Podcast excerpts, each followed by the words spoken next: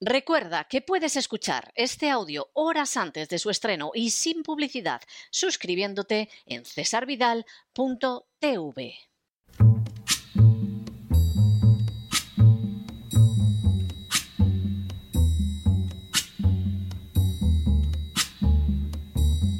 La voz con César Vidal, desde el exilio. When the night has come and the land is dark and the moon is the only light we'll see.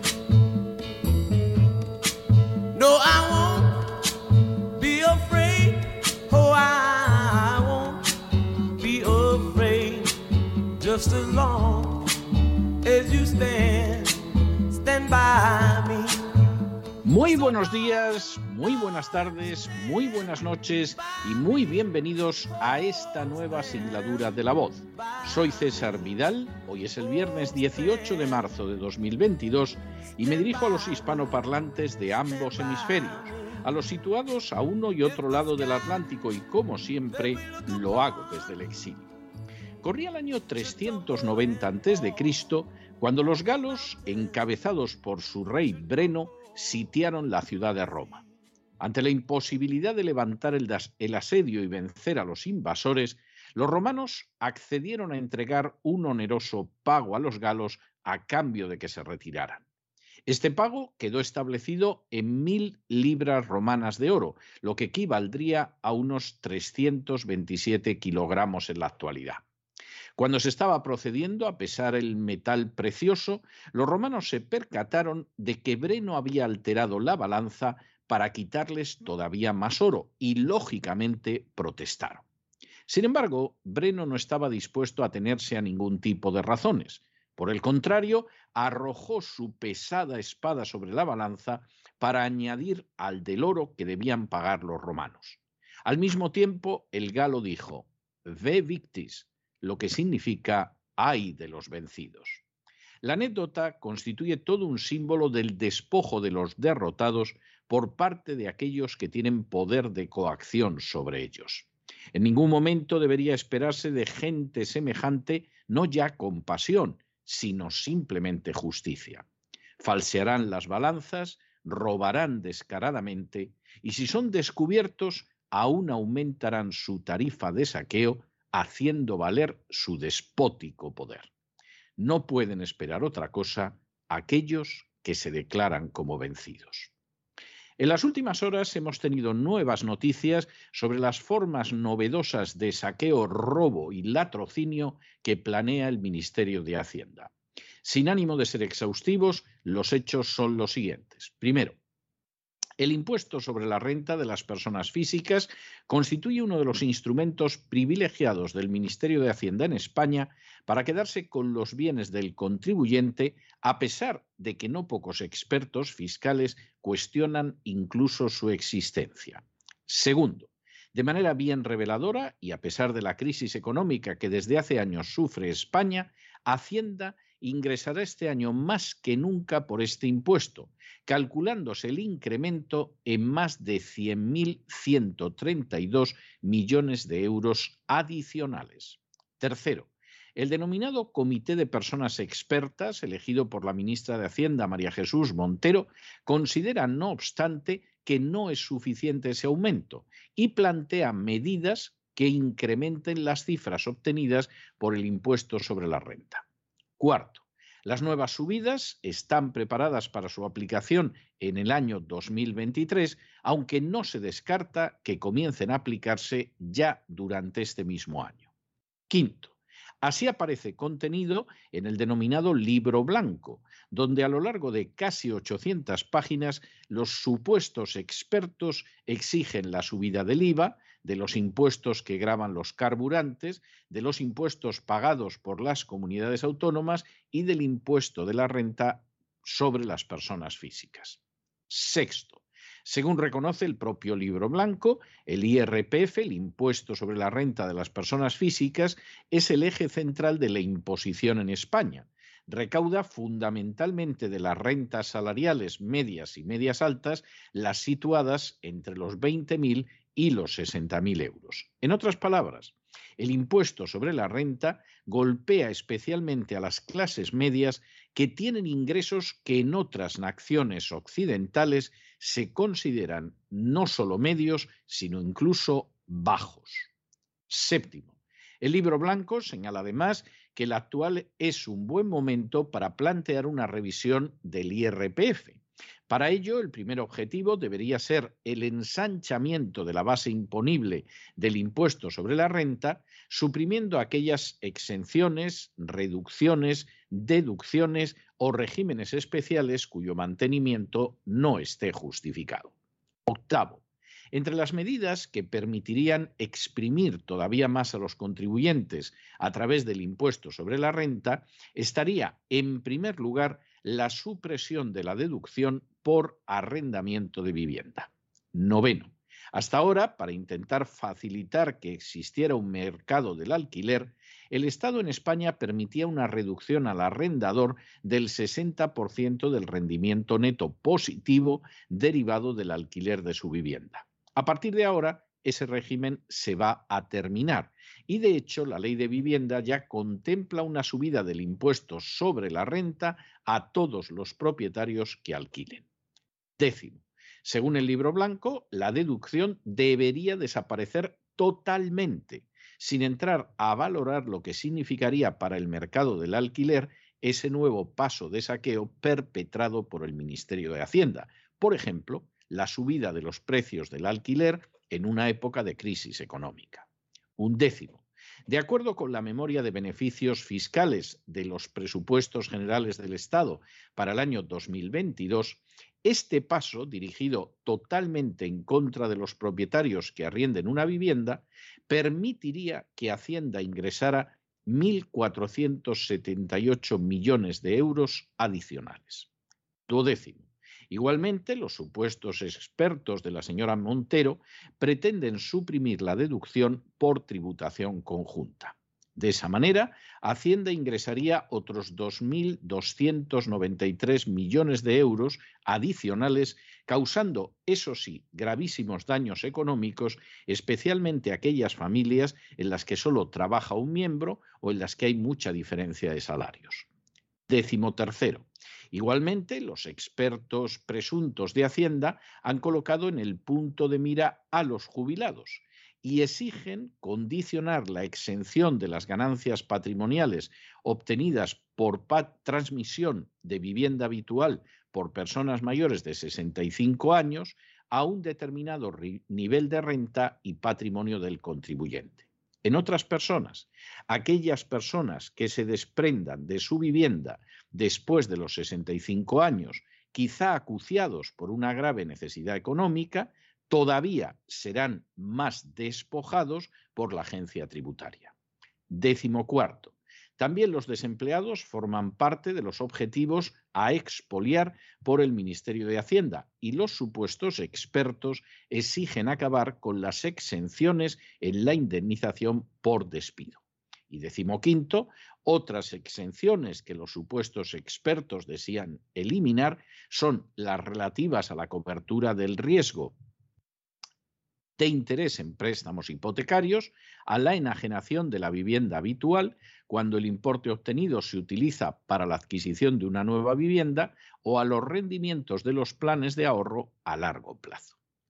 En 1977 se aprobó en España la reforma fiscal. La medida era necesaria para adaptar formas obsoletas existentes hasta entonces a las necesidades de un Estado moderno. Sin embargo, aquel primer paso no tardó en verse desbordado por la esencia real del régimen. España podía ser formalmente una monarquía parlamentaria, pero no tardó en quedar de manifiesto que en realidad constituía no una partitocracia, como tantas veces se repite de manera errónea, sino un sistema similar al existente antes de la Revolución Francesa, donde todo se orienta a favorecer a las castas privilegiadas, castas que en algunos casos tienen siglos de existencia y en otros tan solo décadas. Así, lo que inicialmente podía parecer razonable demostró ser solo un sistema de saqueo, expolio y latrocinio dirigido contra las clases medias. No puede sorprender que muy pronto a unos impuestos crecientes se sumaran los abusos sistemáticos de la agencia tributaria, la multiplicación de tributos o la supresión de exenciones. Solo se trata de robar más, más y más a las clases medias. ¿Hasta qué punto es así? Se desprende de datos como el que la agencia tributaria pierda el 51% de los casos que llegan a los tribunales, que los sicarios de la agencia tributaria perciban bonus por sus actividades, algo que se considera delictivo en naciones como Estados Unidos, que a pesar de la crisis económica siga subiendo la recaudación de la agencia tributaria y que las clases medias hayan entrado en un proceso creciente de empobrecimiento. En España no existe un sistema fiscal justo. En España no existe una agencia tributaria sometida a la legalidad. En España no existe un gasto público racional, sino que éste se encamina fundamentalmente a favorecer las prebendas de las castas privilegiadas. Y en España, lo peor es que nada ha concluido y ahora el gobierno español prepara nuevos golpes fiscales contra los que tienen una vivienda en alquiler, contra los desempleados y contra los ancianos, entre otros. Y todo ello sin que el pueblo español, que ha callado mayoritariamente ante las políticas de benevolencia hacia una organización terrorista que causó mil muertos, que exigió mayoritariamente que no se proporcionara asistencia sanitaria a los no vacunados y que mayoritariamente sigue votando a los que lo despojan, sin que este pueblo reaccione de una manera sensible. En el fondo, se trata de derrotados sociales que no resisten lo más mínimo ante los que los roban y que incluso, como aquellos romanos vencidos, cuando descubren que les hacen trampa con el dinero que se ven obligados a entregar, solo tienen enfrente a unas castas codiciosas que arrojan su espada sobre la balanza y mientras les roban el futuro y el de sus hijos les dicen, Ve victis, hay de vosotros que os dais por vencidos. Pero no se dejen llevar por el desánimo o la frustración, y es que a pesar de que los poderosos muchas veces parecen gigantes, es solo porque se les contempla de rodillas y ya va siendo hora de ponerse en pie. Mientras tanto, en el tiempo que han necesitado ustedes para escuchar este editorial, la deuda pública española ha aumentado en cerca de 7 millones de euros y una parte no pequeña ha ido a esos presuntos expertos del Ministerio de Hacienda que sueñan con vaciarles todavía más los bolsillos. Muy buenos días, muy buenas tardes, muy buenas noches. Les ha hablado César Vidal desde el exilio. Que Dios los bendiga.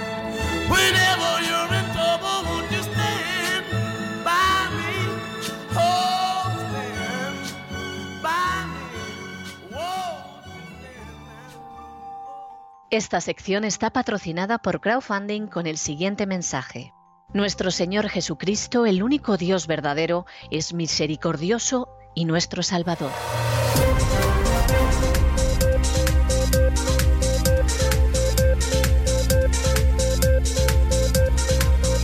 Las noticias del día.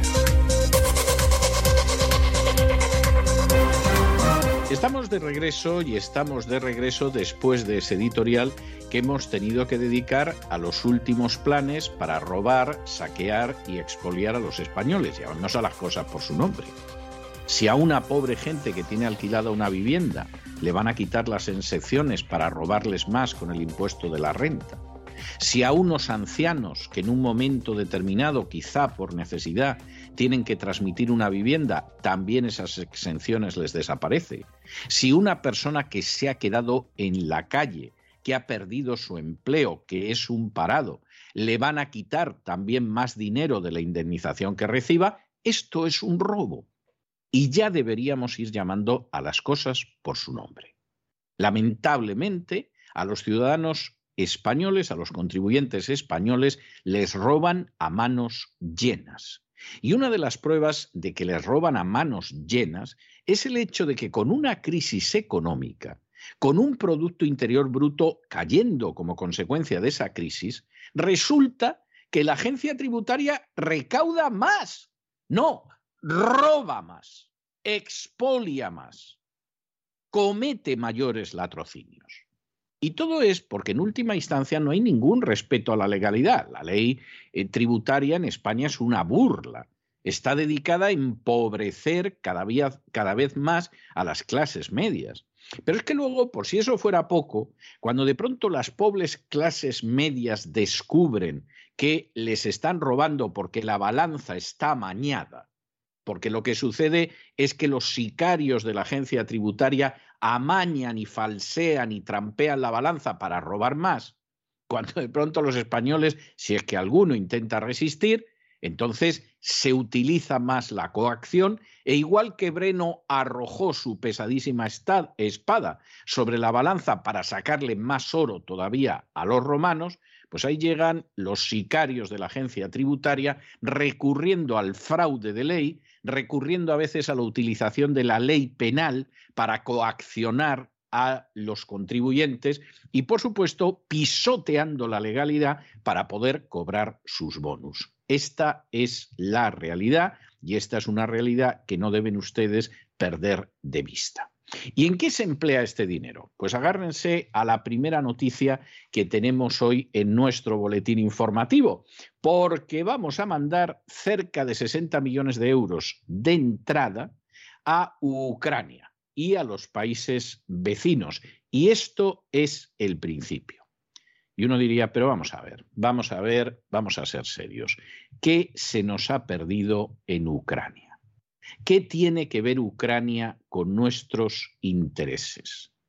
Si aquí resulta que, bueno, se supone que hay una serie de organismos que se ocupan de estas historias, no se les ve en el Yemen, no se les ve en la frontera de Colombia y Venezuela, por ejemplo, en muchos sitios ni están ni se les espera. ¿Qué estamos haciendo con Ucrania? Pues hombre, es muy sencillo. El gobierno español es un títere, es una marioneta, es un espantajo en manos de la agenda globalista. Y la agenda globalista en estos momentos dicta que el tema de atención es Ucrania. Y ala, adelante con los faroles en el tema de Ucrania. Y por supuesto, España puede empezar, porque esto es solo el inicio, gastándose 60 millones de euros, 10.000 millones de las antiguas pesetas se dice pronto, ¿eh? se dice pronto, pues supuestamente en ayudar a Ucrania y a otros países que tienen muchísimo, muchísimo que ver con los intereses españoles. O sea, no solamente crean ustedes que es Ucrania, porque además de Ucrania, pues vamos a tener, por ejemplo, a Moldavia, que es otro país que, vamos, para España de importancia inmensa. Captarán ustedes la ironía. ¿Y esto por qué lo hace el gobierno? Porque les puede robar a ustedes impunemente.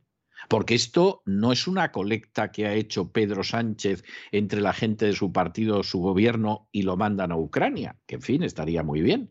Y a Moldavia. No, no, no, no, no. ¿Esto quién lo paga? Vosotros, queridos niños, ¿quién lo va a pagar?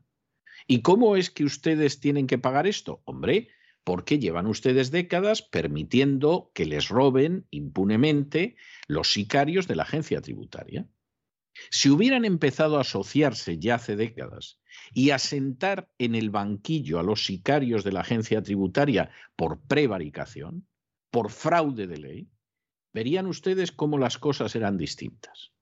Pero como se da la circunstancia de que no lo han hecho y eso que pierden más del 51% de las causas que llegan ante los tribunales, como efectivamente eso no lo han hecho, bueno, pues ¿qué es lo que acaba sucediendo al fin y a la postre? Que cada vez les han dado más bonus, más prebendas y por supuesto roban cada día más si está recompensado, si nunca responden ante los tribunales, si nadie se atreve a llevarlos ante los tribunales.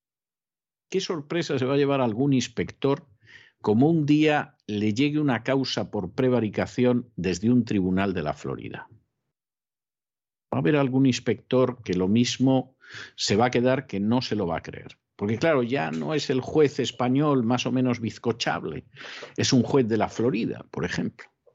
Y el juez de la Florida, pues evidentemente sabe que es un delito el hecho de cobrar bonus por las inspecciones.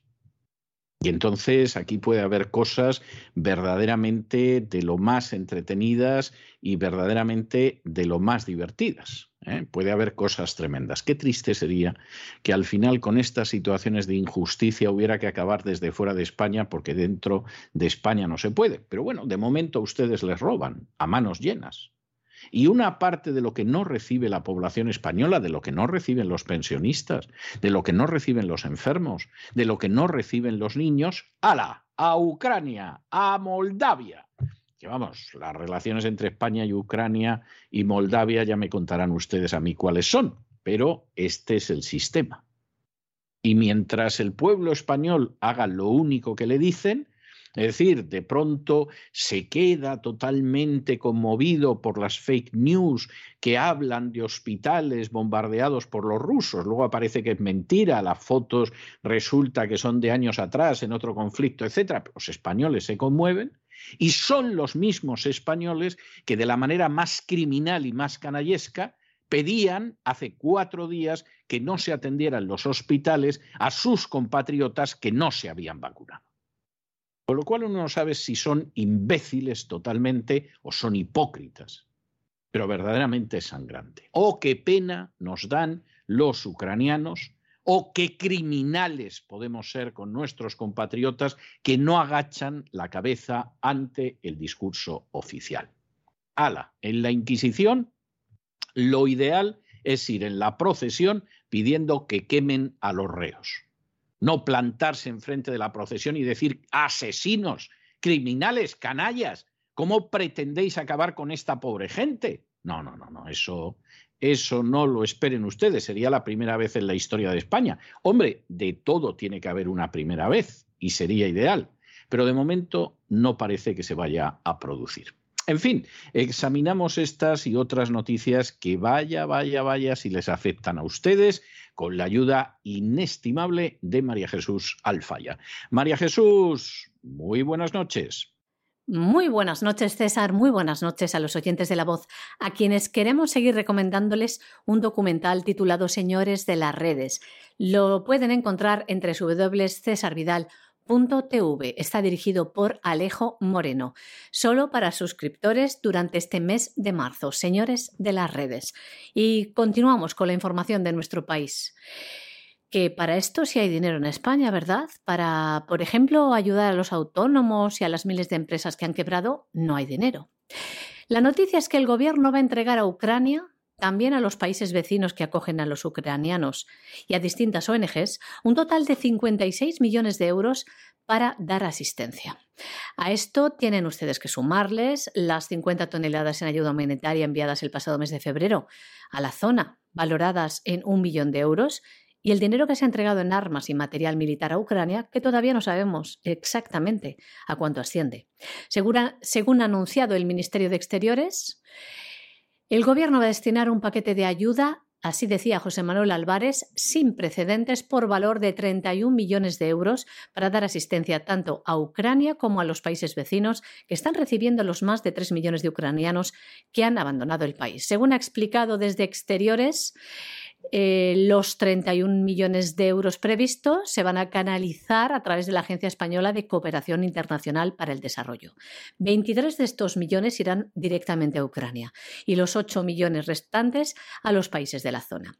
Además, se van a hacer contribuciones por 25 millones de euros a organismos internacionales como OCHA, ACNUR, UNICEF, NUAP y el Comité Internacional de la Cruz Roja, para apoyar los llamamientos realizados por todas estas ONGs para asistir a la población desplazada interna y refugiada.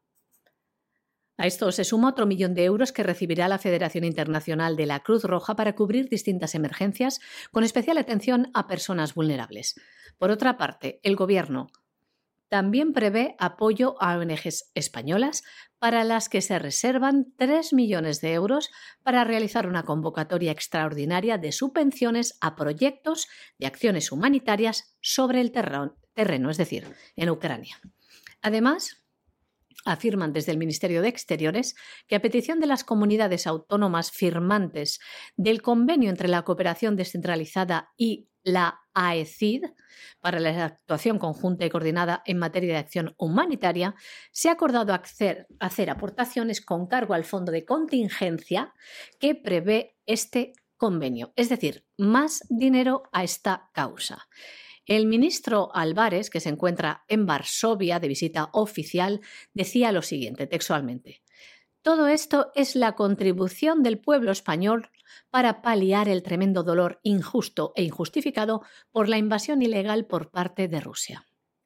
España, ha recordado también el ministro, y envió a finales del mes de febrero 20 toneladas de ayuda humanitaria a Ucrania y en los próximos días está previsto el envío de 30 toneladas más para Moldavia, país vecino. Un país que también el ministro de Exteriores español ha visitado. Y también se ha acordado un segundo envío con medicamentos y material sanitario con destino a Ucrania valorado en otro millón de euros. Bueno, y ya que estamos metidos en el editorial y ya que les hemos contado de esos milloncejos que van para Ucrania y Moldavia, no piensen ustedes que la agencia tributaria se limita. La agencia tributaria en estos momentos quiere que se lleve a cabo una reforma de la ley orgánica que permita robarles mejor triturando derechos que aparecen en las tablas de derechos de cualquier convención internacional. ¿Y esto quién lo impulsa? Bueno, la Asociación Profesional de Inspectores de Hacienda, que es el sindicato, no, no puedo decir que es el sindicato del crimen, es insultante para la mafia compararlo con esta asociación profesional. Perdón, ruego perdón a los mafiosos, a los miembros del, sindicato del crimen por establecer este tipo de comparación que es injuriosa e inmerecida. Eh, ¿A dónde iba? Eh, la Asociación Profesional de Inspectores de Hacienda del Estado, que tiene al frente a un sujeto que se llama Ransés, Ransés Pérez, tiene cosa delito, y que se debe creer que es el gran faraón vencedor de la batalla de Kadesh, está pidiendo que se reforme una ley orgánica para que acaben una serie de derechos que tienen los ciudadanos y permitan a los sicarios de la agencia tributaria, violando esos derechos, seguir actuando.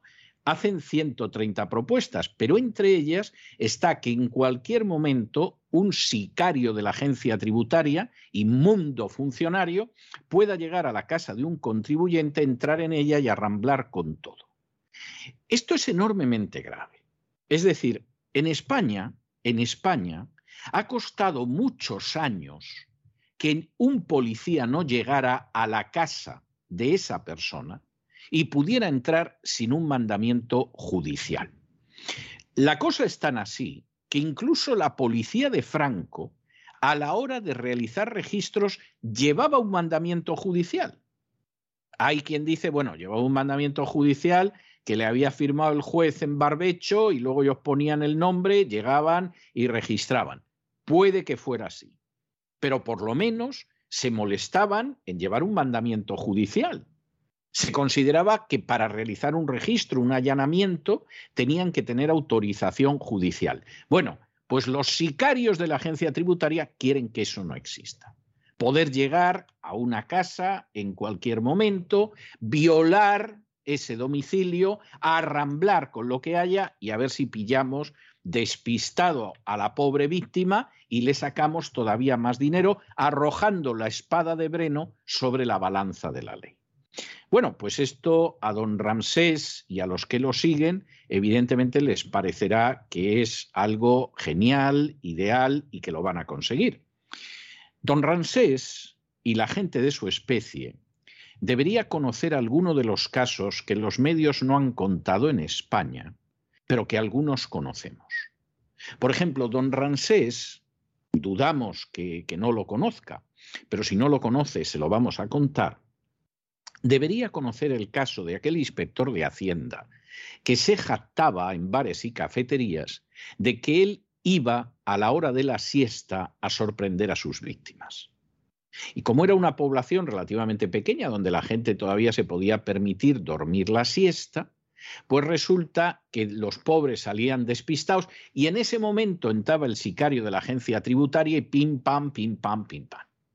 Y él lo contaba en los bares, ¿no? He cogido al gilipollas este y le pillé durmiendo la siesta, estaba atontado, pim pam, pim pam.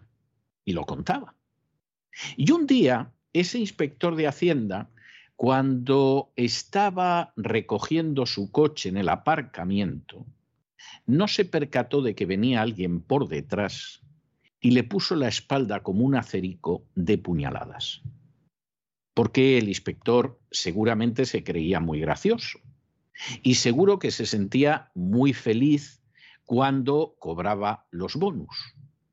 Pero de pronto hubo alguien que debió de pensar, vas a arruinar a tu madre, yo no voy a consentir que me lleves a la ruina ni que acabes con el futuro de mis hijos, echó mano de un objeto oxiso punzante, agarró por detrás al inspector y vamos, le debió de dar desde las nalgas hasta los riñones todo lo que pudo y más.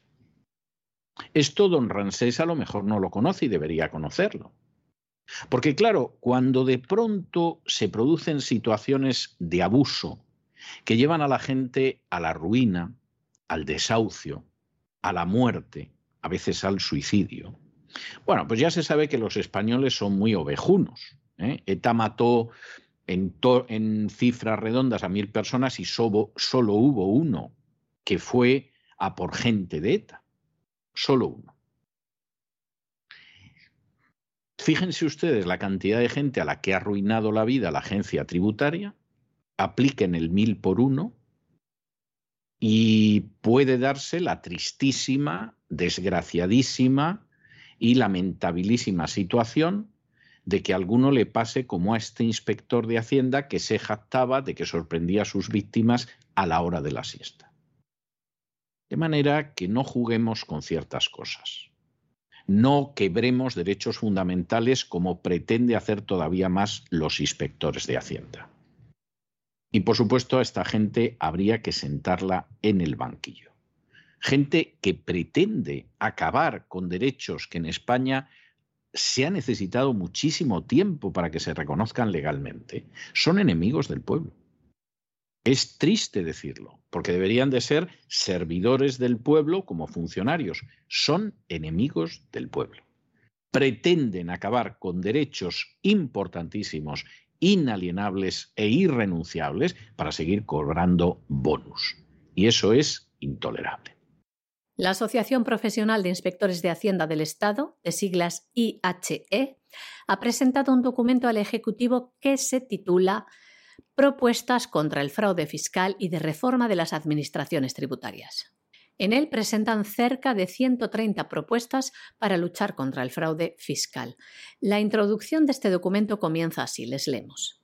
La Constitución establece en su artículo primero que España se constituye en un Estado social y democrático de derecho que propugna como valores superiores de su ordenamiento jurídico la libertad, la justicia, la igualdad y el pluralismo político.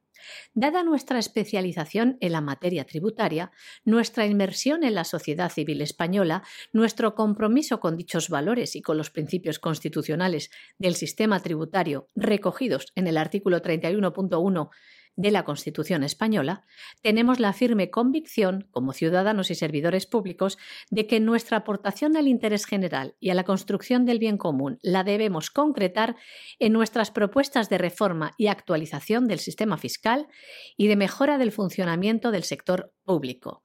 Esto es lo que dicen la Asociación Profesional de los Inspectores de Hacienda del Estado. Sin comentarios. El presidente de esta asociación, Ramsés Pérez, considera que el impacto recaudatorio para el Estado sería mayor con el trabajo de lucha contra el fraude fiscal que con subidas de impuestos. La asociación señala que existen datos que estiman que la suma de la economía sumergida y del fraude fiscal suponen un 20% del Producto Interior Bruto. Esta es la premisa de la que parten estos inspectores. Como ven, mirar por las arcas del Estado y por ende se supone que los ciudadanos. ¿Es así en la práctica? Dejamos ahí la pregunta. Esta preocupación, como les decimos, se materializa en cerca de 130 propuestas, que hemos querido destacar algunas de ellas. Primero, piden que se permita a los inspectores de Hacienda avanzar con comprobaciones de posibles delitos fiscales antes de llegar a su judicialización. Esto supone que los inspectores tengan una capacidad cuasi instructora. Por ello, Ramsés Pérez propone que se cree una oficina dependiente de la agencia tributaria en la que trabajen conjuntamente inspectores con fiscales. También propone la creación de una policía fiscal. Se trata de que tengan capacidad en todos los aspectos vinculados a delitos económicos. Esto es lo que señalaba el presidente de la asociación. Además, esta propuesta consistiría en terminar de integrar el servicio de vigilancia aduanera en la agencia tributaria para dotarle de la capacidad más allá del campo de las aduanas.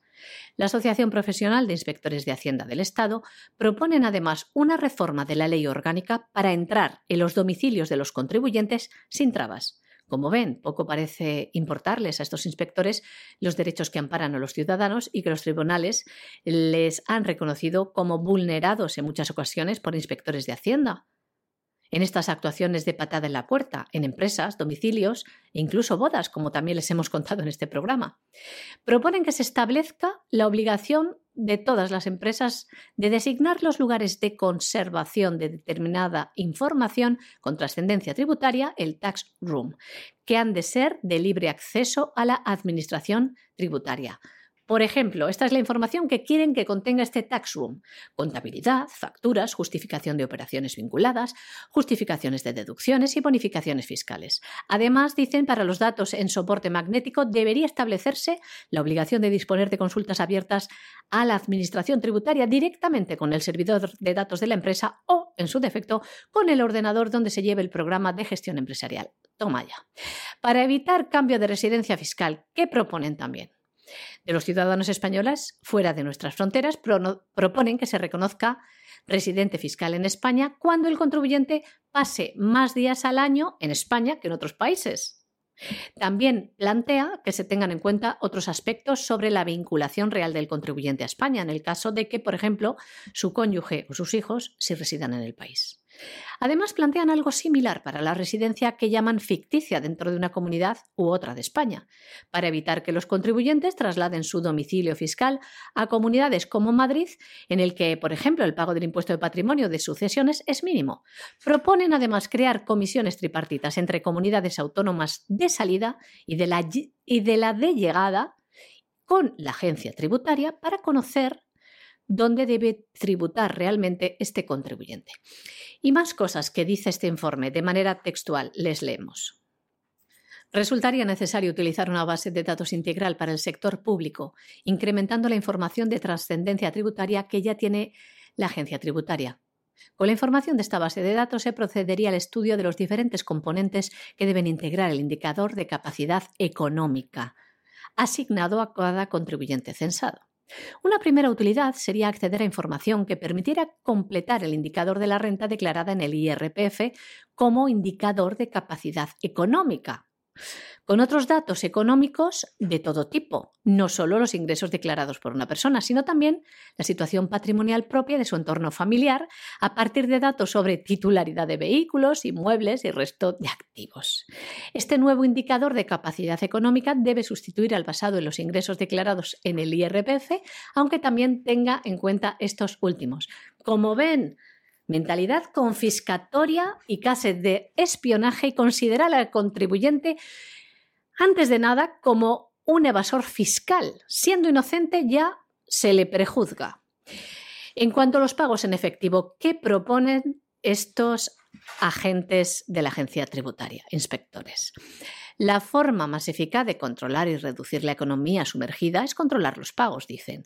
Y ello no puede hacerse más que a través de la reducción o eliminación de los pagos en efectivo, fomentando el pago por medios electrónicos. Entre nuestras propuestas destacan varias de ellas que fomentan los pagos por tarjeta y que buscan iniciar un camino hacia una futura supresión de los pagos en efectivo. Ahí queda eso. Bueno, nos vamos a Hispanoamérica, nos vamos a Perú, que es una nación que amamos entrañablemente en este programa, y nos vamos con una cuestión que sigue siendo candente y que divide casi 50-50, casi por mitad a los peruanos. Estamos hablando del presidente Fujimori, de Alberto Fujimori. Eh, Alberto Fujimori, para un sector de la población peruana es un personaje infernal, acabó con los terroristas de Sendero Luminoso, puso sobre sus pies el país, impidió una revolución, motivos suficientes para odiarlo. Hay otros que lo adoran, por las mismas razones. Acabó con Sendero Luminoso, puso económicamente en pie el país, lo adoran.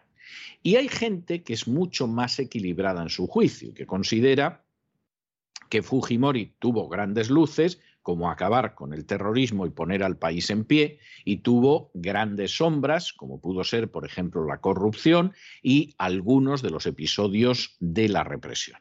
Y seguramente esta tercera posición es mucho más equilibrada y está mucho más cerca de la verdad histórica que cualquiera de las otras. En un momento determinado, y esto hace ya años, en el año 2017, estamos hablando de hace cinco años, a Fujimori le conceden un indulto.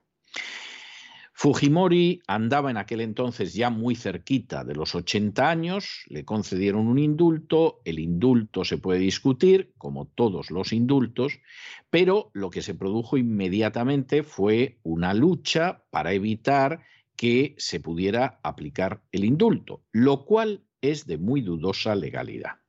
Es decir, a uno le puede alegrar o repugnar el indulto de Fujimori, pero no un indulto totalmente legal. Y se hizo todo lo posible para que ese indulto no se hiciera efectivo y Fujimori siguiera en prisión pues prácticamente cinco años más.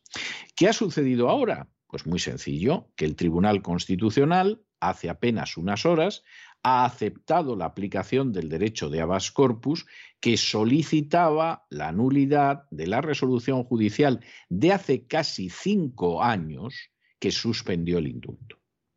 Que hayan pasado casi cinco años es intolerable. Decidiera el Tribunal Constitucional lo que decidiera es intolerable. En, un, en una situación en que está en juego la libertad de una persona y una persona de esa edad, es intolerable que se tarde en la resolución cinco años. Lo mismo si es para decir mantenemos la anulación del indulto, que si es para decir anulamos la anulación del indulto. Da lo mismo la resolución. Es intolerable que pasen cinco años y en una persona como esta, que en fin, ya le quedan dos telediarios, todavía es más intolerable. Posiblemente muchos aspiraban a que Fujimori se muriera en prisión y punto. ¿Qué sucede? Pues hombre, Fujimori tendría que salir a la calle inmediatamente. Tendría que salir a la calle inmediatamente. ¿Y qué sucede? Bueno, pues que hay gente que ha dicho que se opone al indulto, que eso no puede ser, que no han cambiado las cosas, etcétera, etcétera, y que por lo tanto no tendría que salir de la cárcel. Insistimos, el indulto de Fujimori puede provocar entusiasmo, el indulto de Fujimori puede provocar repulsión, pero aquí la situación legal es la que es y no tiene más vuelta de hoja. Y el Tribunal Constitucional, en última instancia, ha vuelto a decir lo que algunos sabemos desde hace mucho tiempo, que el indulto puede parecer injusto, pero es absolutamente legal. Y como es absolutamente legal, dependa de lo que dependa, su día se habló de que era una negociación entre Kuczynski y, y Kenji Fujimori, que es el hijo pequeño, lo cierto es que es legal. Y aquí han mantenido en prisión cinco años más a una persona que legalmente tendría que estar fuera. Luego, esa resolución puede disgustar y es legítimo. Esa resolución puede entusiasmar y es comprensible que así sea. Pero lo que es vergonzoso es que se haya retrasado por cinco años. Y en estos momentos, después de la resolución del Tribunal Constitucional, aquí la única salida legal que hay es soltar de una vez a Fujimori.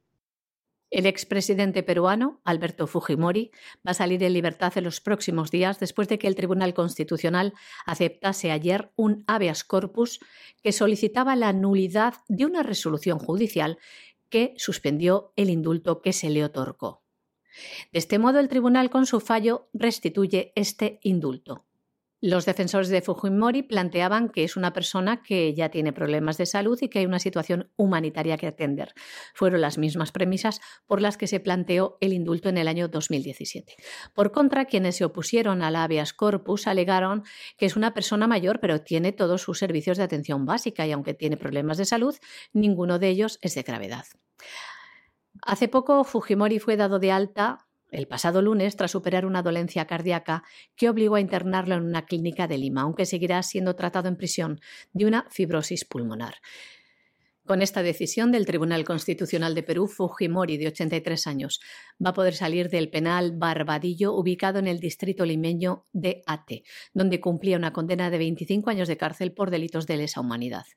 Carlos Rivera, abogado de las víctimas de las matanzas de Barrios Altos en el año 1991 y de la Cantuta en 1992, afirma que, a su parecer, las circunstancias de Fujimori son idénticas a las del año 2017 y que lo único que ha cambiado es la composición del Tribunal Constitucional. El abogado ha manifestado también que les leemos, lo que se está haciendo es ir contra el texto expreso de la sentencia del Poder Judicial, de la Corte Interamericana y de los derechos también de las víctimas. Hay que decir que el indulto incluso está siendo investigado por los tribunales, ya que la Fiscalía considera que fue producto de una negociación entre Kuczynski y el hijo menor de Fujimori, Kenji, quien por entonces era congresista. Un acuerdo para que los legisladores favorables a Fujimori votaran en contra de una petición de destitución del entonces mandatario.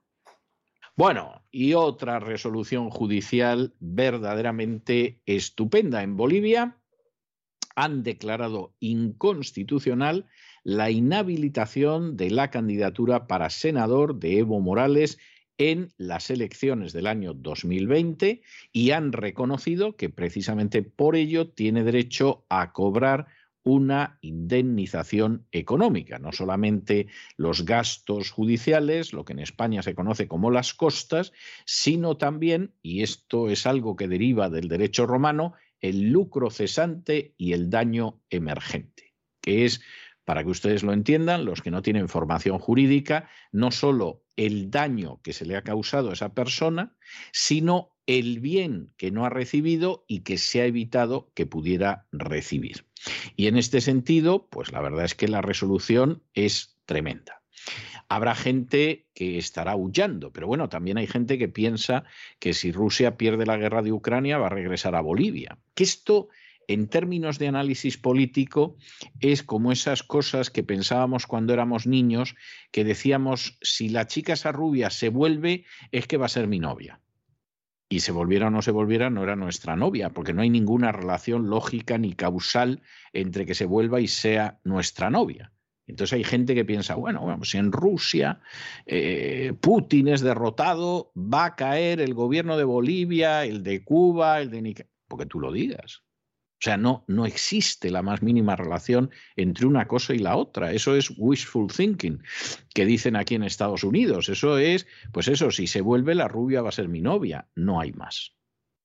Y aquí, además, y esto parece bastante claro, Evo Morales, que no está por retirarse, y algunos eh, se apresuraron muchísimo, pero muchísimo, a declararlo muerto, luego se ha visto que no, que no estaba muerto, que estaba de parranda casi.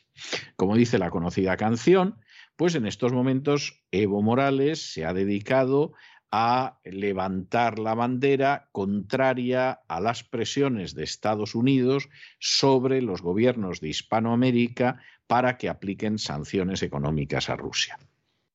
Aquí Evo Morales, independientemente de lo que se piense del personaje, y quien ahora se dirige a ustedes, dista muchísimo de tener una visión positiva, la verdad es que está navegando a favor de la corriente.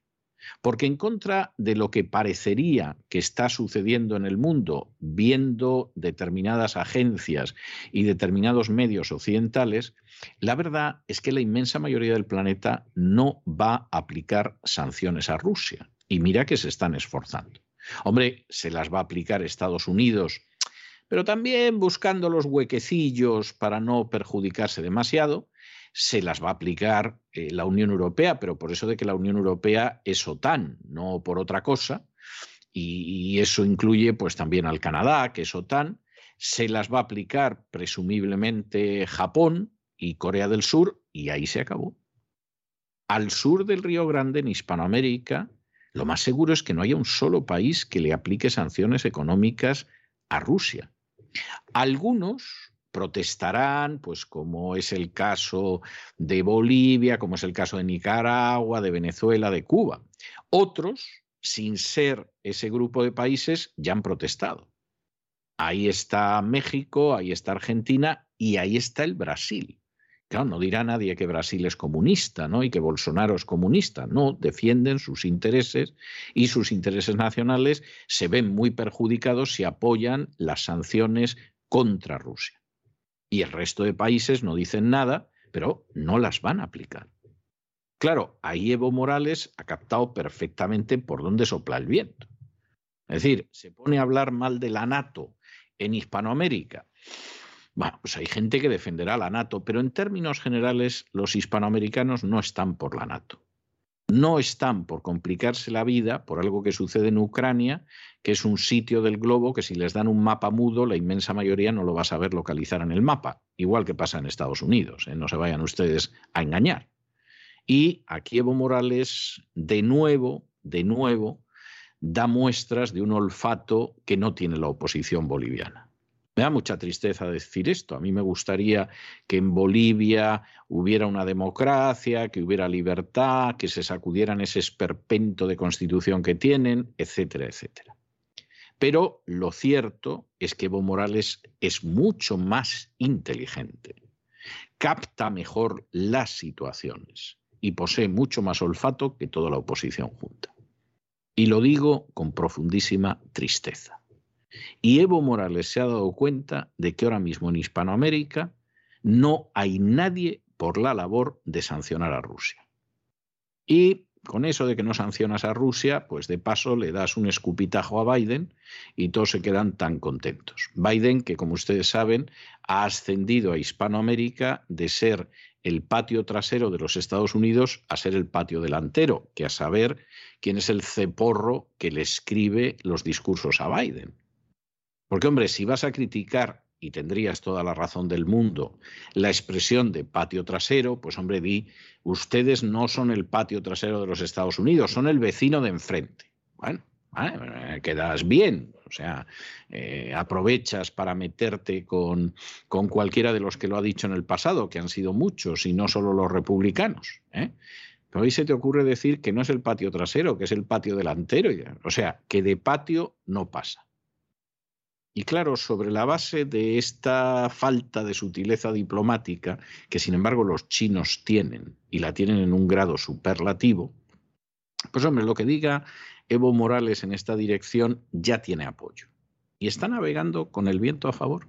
Aunque algunos, si lo único que hacen es ver la televisión, se crean que van con el viento en contra. El Tribunal Constitucional de Bolivia ha dado la razón a Evo Morales. Se ha declarado inconstitucional la inhabilitación de la candidatura a senador del expresidente en las elecciones del año 2020. Además, el tribunal ha reconocido una indemnización económica a su favor. Si bien no se ha fijado la cantidad, esta, dicen, sí debería contemplar los gastos judiciales, así como el lucro cesante y el daño emergente ocasionados por las autoridades demandadas. El tribunal da como probado que el Tribunal Supremo Electoral violó los derechos de Morales al evitar que pudiera presentar su candidatura como senador en esos comicios que se celebraron un año después de que tuviera que renunciar a su triunfo electoral en el año 2019 porque le acusaron de pucherazo y tuviera que salir del país. También hay que decir que el expresidente de Bolivia ha denunciado las presiones que Estados Unidos está ejerciendo sobre los jefes de Estado latinoamericanos para obligarlos a tomar posición contra Rusia.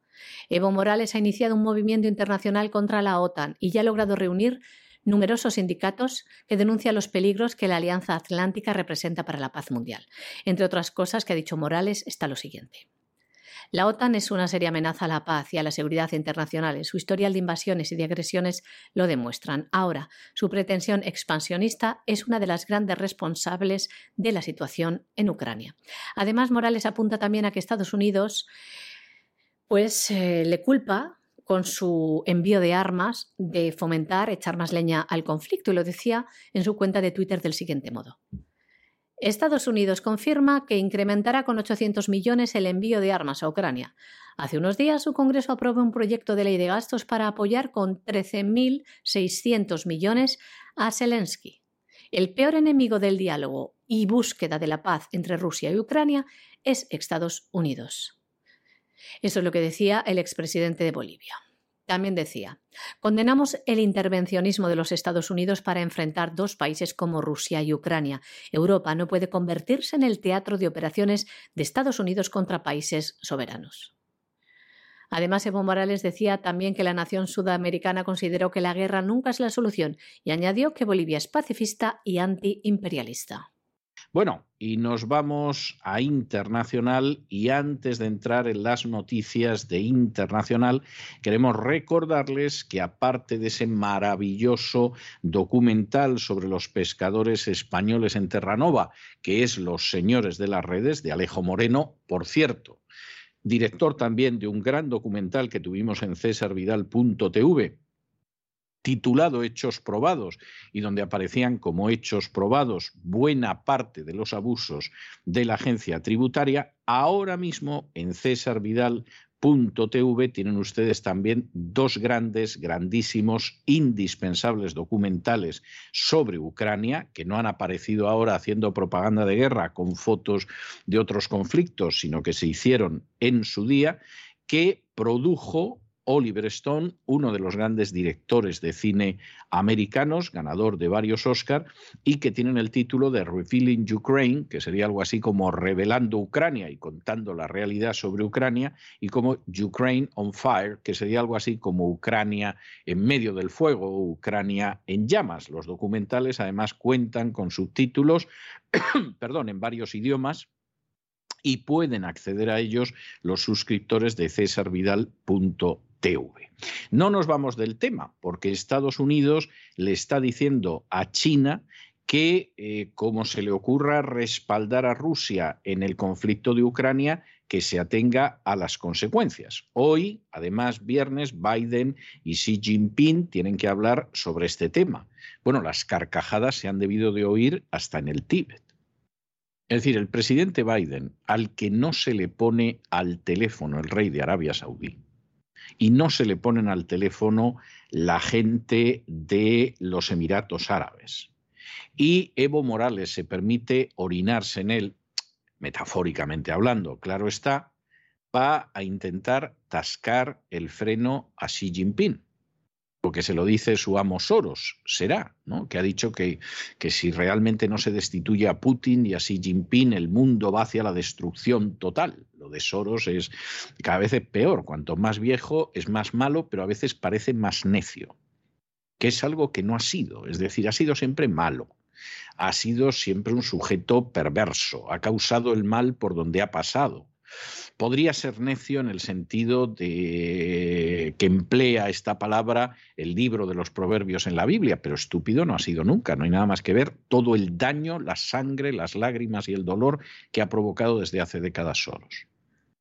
Pero es que últimamente está enloquecido. Yo no sé si es que ve que se va a morir que no es Dios, como él ha reconocido en alguna entrevista que se siente a veces, y entonces ha decidido que, bueno, lanza al mundo a la catástrofe a ver si de esa manera ve la consecución de sus sueños, que Dios quiera que no se cumplan jamás. Y en medio de esta situación, pues Biden va a lo suyo. Biden, que por cierto, con ocasión de la crisis de Ucrania, se están recuperando interesantísimos vídeos de él, como que fue él el que dio las órdenes para bombardear Belgrado, posiblemente el mayor crimen de guerra cometido desde la Segunda Guerra Mundial en suelo europeo, pues ahora sabemos que Biden se jactó de haber sido el que dio la orden directa de bombardear Belgrado y el que dijo que había que bombardear Yugoslavia, es decir, que es un criminal de guerra. Y, por cierto, ha hecho otras cosas poco edificantes. Otro de los vídeos que ha aparecido de la época en que no tenía el pelo blanco, eh, aparece diciendo que extender la OTAN hacia las fronteras con Rusia no es recomendable porque implicaría problemas. En fin, eh, las videotecas son absolutamente implacables. Y en estos momentos, pues pretende presionar a Xi Jinping. ¿Va a presionar a Xi Jinping? China hace apenas unos días se permitió lanzar sanciones sobre empresas y bancos americanos. Es decir, si realmente Biden se piensa que China es Guatemala, o que es Costa Rica, o incluso que es España, verdaderamente anda muy equivocado. A estas alturas no sabemos si Biden piensa, siquiera, ¿eh? sin entrar en oraciones subordinadas, pero en cualquiera de los casos aquí va a pinchar en hueso. Y Biden, y es posible que no sea consciente de ello, pero sus asesores deberían serlo, está colocando a Estados Unidos en una peligrosísima situación en la que está colocando sobre la mesa el dólar y se está colocando en el disparadero para que Estados Unidos deje de ser la primera potencia mundial. Y si eso sucede, pues simplemente se habrá cumplido la agenda globalista que dice que para el 2030 Estados Unidos no será la primera potencia mundial. Es algo tremendo. Pero en fin, a ver qué le cuenta a Xi Jinping cuando hablen en el día de hoy, que seguramente merecerá la pena, porque Xi Jinping es tremendo. Y entre el desconcierto senil de Biden y Xi Jinping que pone una cara de póker, que dices, es que tiene cara de chino. No, no, no, no, no, no, no, no. Pone cara de póker porque hay muchas veces en que Xi Jinping sonríe y se le ve contentillo y todo, ¿no? Pero en este tipo de cosas pone esa cara de póker. Bueno, esto puede ser verdaderamente notable. Notable de verdad. Antes de entrar en el terreno internacional, queremos recomendarles dos documentales que pueden encontrar en www.cesarvidal.com .tv del prestigioso director de cine Oliver Stone. Cesarvidal.tv ha comprado los derechos a la productora y podrán ver Rebelling Ukraine y Ukraine on Fire, donde pueden ver el origen de este conflicto. Y comenzamos en Estados Unidos, que ha advertido a China de que va a afrontar graves consecuencias si ayuda a Rusia en la guerra contra Ucrania. Además, los presidentes Biden y Xi Jinping han hablado este viernes por videoconferencia. Para hablar de Ucrania, Washington ya ha hecho saber que advertirá a Pekín de graves consecuencias si apoya a Rusia. Esto lo dice Estados Unidos tras haber acusado esta semana a China de ser favorable a prestar ayuda militar a Moscú aunque la administración Biden no solo teme la asistencia en temas de defensa, también ve con inquietud la posibilidad de que la segunda economía del mundo pueda intentar ayudar a su socio estratégico a esquivar las sanciones impuestas por Estados Unidos y por sus aliados. La de Anthony Blinken es la advertencia más directa que Washington ha lanzado al gobierno de Xi Jinping desde el comienzo de la invasión rusa en Ucrania. La intervención, según dice Vladimir Putin, el 24 de febrero. Y ya que estábamos hablando de la agenda globalista a la que de manera tan servil sirve el presidente Biden, recordarles a ustedes que la ONU, que tiene una serie de comisiones que por supuesto les importa un pimiento el bienestar del planeta, pero sí el avance de la agenda globalista, tiene, por ejemplo, una comisión sobre la, condición jurídica y social de la mujer y esta gente a lo que se ha dedicado es algo maravilloso, porque desde el 14 de marzo en Nueva York se dedican a, están en una reunión especialmente interesante. Bueno, pues ahora mismo promueve el aborto, promueve la agenda gay, promueve la entrega de anticonceptivos a niñas y ahora siéntense, por favor, si están de pie escuchando esto, porque además todo esto lo relaciona con el cambio climático.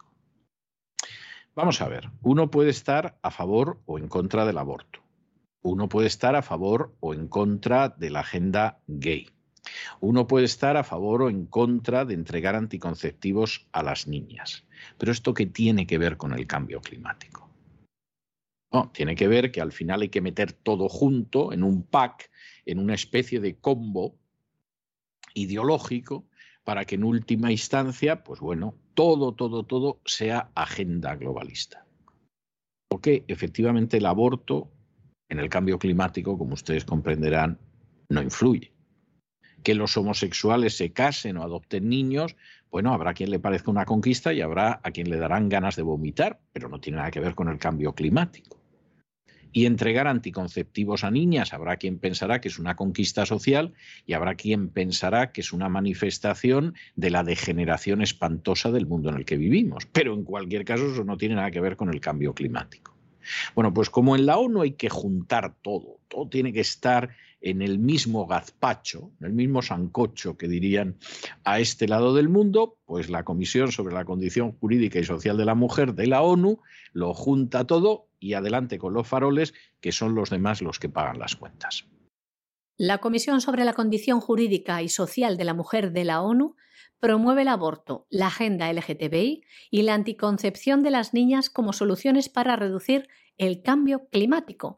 Las asociaciones pro vida que han tenido acceso a este primer borrador confirman que esto es lo que sostienen, porque esta comisión está llevándose a cabo desde el 14 de marzo en Nueva York. Y lo dice este borrador del siguiente modo, les leemos. Adoptar medidas concretas para hacer realidad el derecho al disfrute del más alto nivel posible de salud física y mental, garantizando el acceso universal a la salud y los derechos sexuales y reproductivos para aumentar la resiliencia climática, ambiental y ante los desastres de todas las mujeres y las niñas. La plataforma ciudadana Hazte Oír ha denunciado que esta comisión se basa en conclusiones que no son vinculantes ni formales, como las de Beijing o la Conferencia Internacional sobre Población y Desarrollo. Concretamente, este borrador, en su párrafo 15, esta comisión también recomienda que los grupos feministas y las organizaciones dirigidas por jóvenes dirijan el debate hacia la consecución de la igualdad de derechos. Los asesores de Actioir en la ONU están muy preocupados por el lenguaje utilizado en el mismo, ya que auguran que si se aprueba este borrador, las más perjudicadas al final van a ser las propias mujeres. Hay que decir que poderosos grupos abortistas y del lobby LGTBI han presionado a la Comisión de la ONU para que bloquee a los grupos pro vida no pueden acceder a esta reunión, no han podido participar, solo les dejan participar de manera puntual, de manera virtual. Estas asociaciones han puesto en alerta y piden la participación ciudadana para exigir que se eliminen los párrafos 3, 5 y 15 del borrador.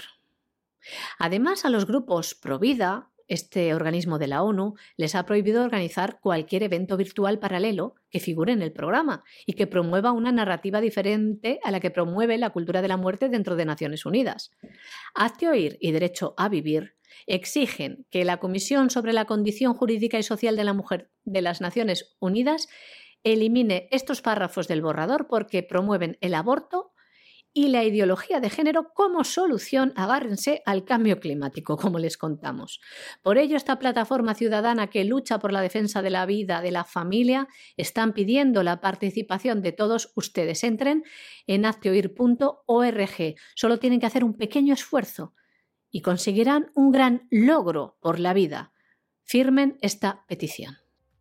Y hasta aquí hemos llegado con nuestro boletín de hoy. María Jesús, muchas gracias, muy buenas noches, que tengas un magnífico fin de semana. Buenas noches César, buen fin de semana también para nuestros oyentes de la voz. Y ustedes no se nos vayan, no se nos vayan porque en unos instantes va a venir don Lorenzo Ramírez para contarnos de qué va a ir el gran reseteo en cesarvidal.tv este fin de semana y luego tenemos la entrevista de los viernes.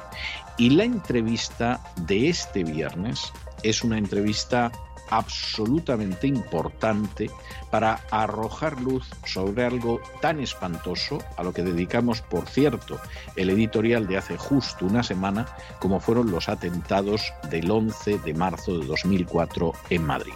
De manera que no se vayan, que regresamos enseguida.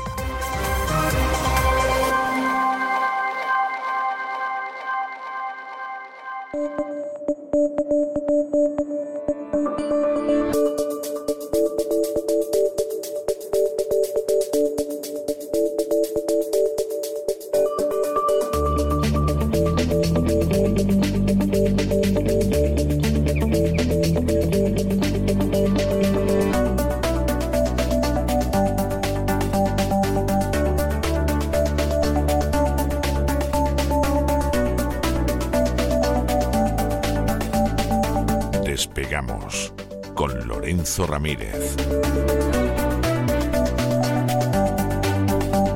Corremos raudos y veloces hacia nuestro avión, atravesamos el umbral, nos tiramos en plancha sobre los asientos, nos abrochamos los cinturones, despegamos y nos vamos elevando por los aires hasta alcanzar nuestra altura y nuestra velocidad de crucero. A mi lado, don Don Lorenzo, ¿qué hace usted con una bata blanca? No me asuste, que lleva usted una semana, que es que estoy en UNAI con usted, que de, qué va a tratar, de qué va a tratar el gran reseteo de, este fin de semana, por amor de Dios. Muy buenas noches, don César. Vuelvo a sacar el quimicefa del armario ¿eh? para, Madre mía. para explicarles a nuestros queridos amigos pues el minuto y resultado del tema covidiano y sobre todo de lo que se está configurando ahora mismo en, la agenda globalista y en concreto en la agenda globalista sanitaria con esa Organización Mundial de la Salud que está caminando pasito a pasito para configurar, eh, para ser seguramente el, primer elemento de gobierno mundial con la idea o con la excusa de la pandemia. Una vez que en España pues se está gripalizando ya el COVID, algo que cuando algunos lo comentábamos nos decían que estábamos locos, que éramos unos conspiranoicos y decíamos que no, que lo ha dicho Fauci, que lo ha dicho Fauci en el Foro Económico Mundial, que le han invitado solo para decir eso. En concreto, que el virus eh, COVID, el SARS-CoV-2, se convertía en gripe al transformarse en Omicron.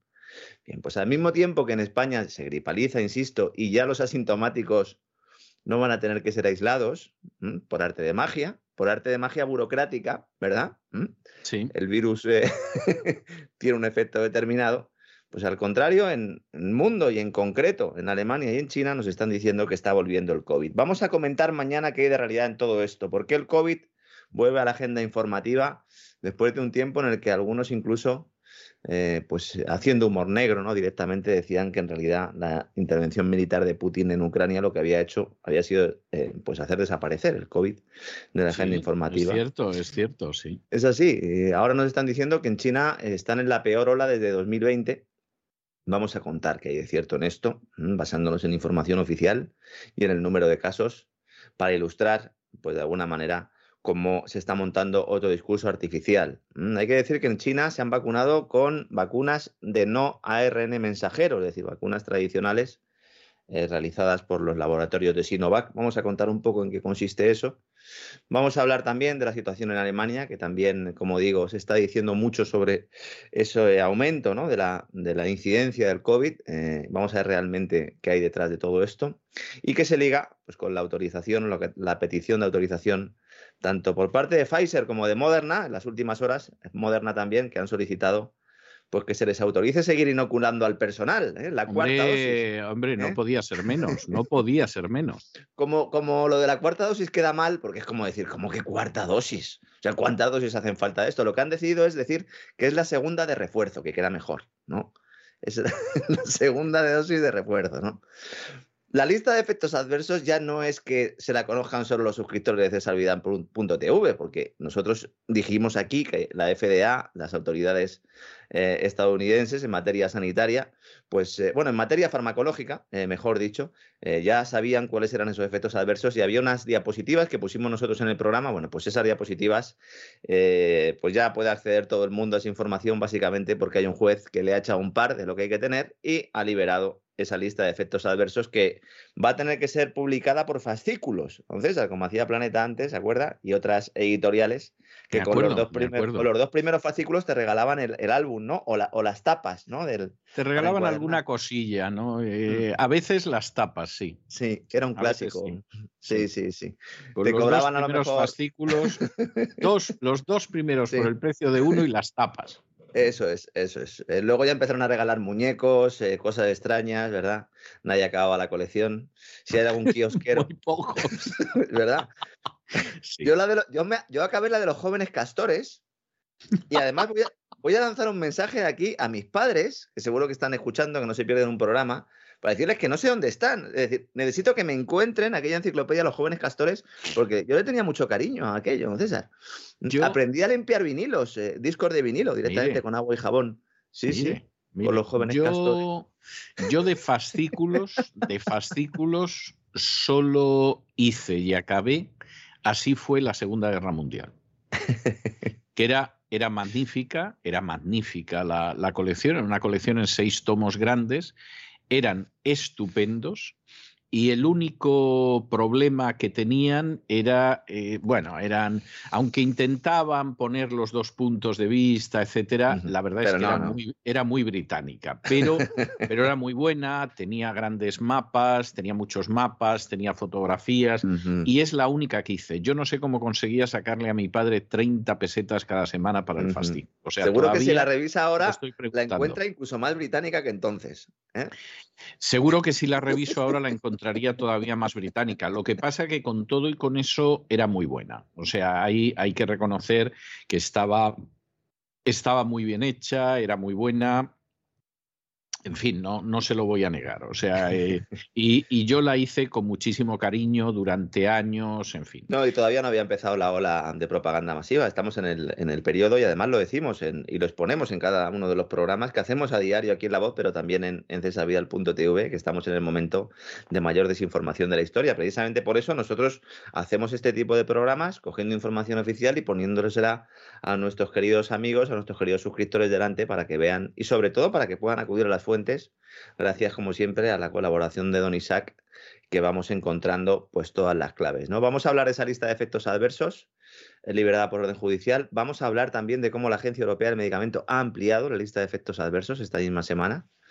Eh, aunque poca gente lo sepa, estudios sobre las mascarillas en los colegios eh, que no limitan los contagios. Eh, de hecho, es el único estudio que se ha hecho al respecto lo que dice es que es una mascarilla inútil, a pesar de lo cual la siguen llevando nuestros niños. Hablaremos de los problemas también que se están generando por eso y sobre todo determinaremos cómo todo esto está sirviendo de base de caldo de cultivo para el plan globalista de la Organización Mundial de la Salud y su acuerdo mundial para la prevención de pandemias, que ha generado ciertos eh, ríos de tinta electrónica, eh, sobre todo en determinados medios eh, digitales alternativos, pues contando cosas que no son. Y como siempre, pues mañana nosotros lo que vamos a hacer es explicar realmente lo que es. Es peligroso, la buena noticia es que todavía no está aprobado, a pesar de lo que dicen algunos, con lo cual todavía tenemos tiempo ¿no? para poder eh, reaccionar ante pues, esta usurpación absoluta de la soberanía nacional a cargo de los Gates, los Rockefeller y su famosa salud reproductiva, que no quiere nada más y nada menos que decir que eugenesia institucionalizada. También hablaremos de la conexión ucraniana, cómo esto todo liga también con la guerra de Ucrania, aunque parezca mentira, es así, con esos laboratorios en suelo ucraniano, que ahora, ahora dice la BBC que no existen, Ah, ahora dice la BBC que no existe. Sí, dicen que ellos ya en 2018 hicieron un estudio donde, eh, em, no sé cómo se dice en español, la palabra eh, debunk, debunking, eh, pues sería de alguna manera, pues... Sería destruir, sí. sería, pero es destruir el argumento, ¿no? Como, destapar una falacia, ¿no? Se utiliza, ¿no? En, en, pues en el periodismo también, ¿no? Y en el mundo de las redes sociales. Y hay un reportaje de la BBC en el cual pues, decían que los laboratorios en Georgia eh, del Pentágono eh, no existían ni que eran falsos. Bueno, nosotros hace dos semanas hicimos un programa en el cual mostramos documentación oficial ¿eh? de la asistencia de los laboratorios, en este caso los de Ucrania, al menos dos de ellas. Y vamos a ver cómo la Organización Mundial de la Salud está muy nerviosa por lo que está pasando con esos laboratorios en Ucrania, unos patógenos que hay ahí que pueden generar la próxima pandemia, que en realidad es lo que están esperando todos, que se produzca una próxima pandemia con Gates a la cabeza. Yo creo que es un programa en el que vamos a, responder sobre todo muchas dudas que están surgiendo en la gente, que parece que el COVID ya ha pasado a un segundo plano, tanto en los medios eh, tradicionales como en los alternativos, vamos a llamarlos así. Y bueno, pues espero que disfruten y que pues eh, tengan una horita de, información y, y, que también se lo pasen bien, porque al final, aunque contemos barbaridades, ¿no? Siempre acabamos eh, pasando. siempre animamos a la gente. Y... Sí, porque además no tenemos una visión negativa de las cosas. ¿eh? O sea, las cosas como son. No, todo lo contrario. no somos escatológicos en ese caso, no, no. No, no, no, no. O sea, en absoluto. Nosotros evitamos tanto decir que el gran reseteo es de los buenos, porque hay que ser muy tonto para decir cosas semejante y al mismo tiempo tampoco estamos ahí con la idea de que esto es el Nosotros fin del mundo exponemos los planes de los malos, los planes de los malos que en buena medida pues se van cumpliendo, pero en otra medida no. Y sobre todo, pues lo que planteamos es que somos los seres humanos. Como dice usted, usted es el que ha acuñado la frase que define muy bien todo esto, ¿no? Son gigantes porque los miramos de rodillas. Bueno, pues vamos a levantarnos y para levantarnos necesitamos información, información veraz, y comprobar por nosotros mismos algunas cositas. Y nosotros pues intentamos en esa hora, todas las semanas, por dar las claves para que lo pueda hacer cada uno en su casa, si quiere.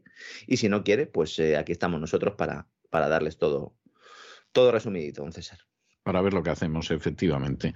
Bueno, pues me parece, me parece fantástico, don Lorenzo, y nos encontramos este fin de semana para hablar del gran reseteo. Y a pesar de que tenemos que encontrarnos en cesarvidal.tv para hablar del gran reseteo y de toda esta historia, procure usted descansar en la medida de lo posible este fin de semana, porque es que vamos, que es que ya no podemos hacer más. O sea, ya, ya es imposible. A mí ayer que me tocó tener dos entrevistas largas. En una me habían prometido que iba a durar media hora y de pronto capté que estábamos ya en las dos horas y mm. tuve que decirles, miren, que yo mañana tengo que madrugar. O sea, lo estoy pasando también muy bien, pero, pero necesito dormir algo. ¿eh? Entonces, don Lorenzo, procure usted descansar este fin de semana, disfrutar de la familia eh, pasarlo bien porque tenemos que llegar al lunes lo más fresco posible. No le, prometo nada, don César.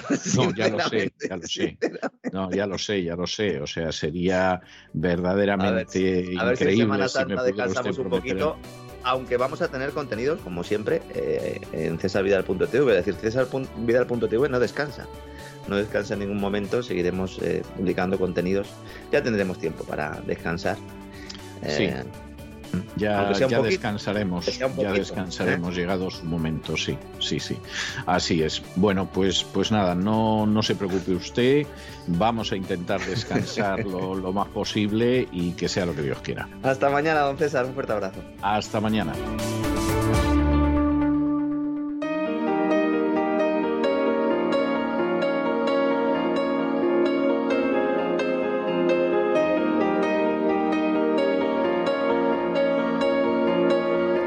Entrevista.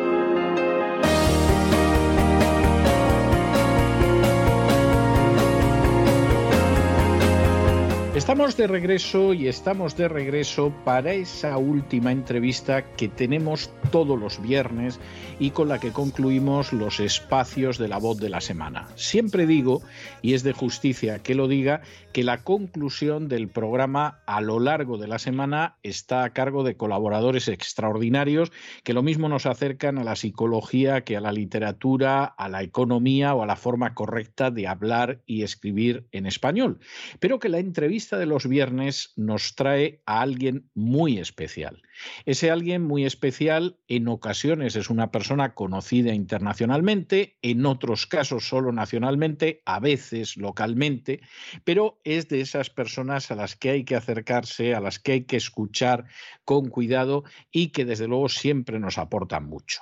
Es el caso de nuestro invitado de esta noche.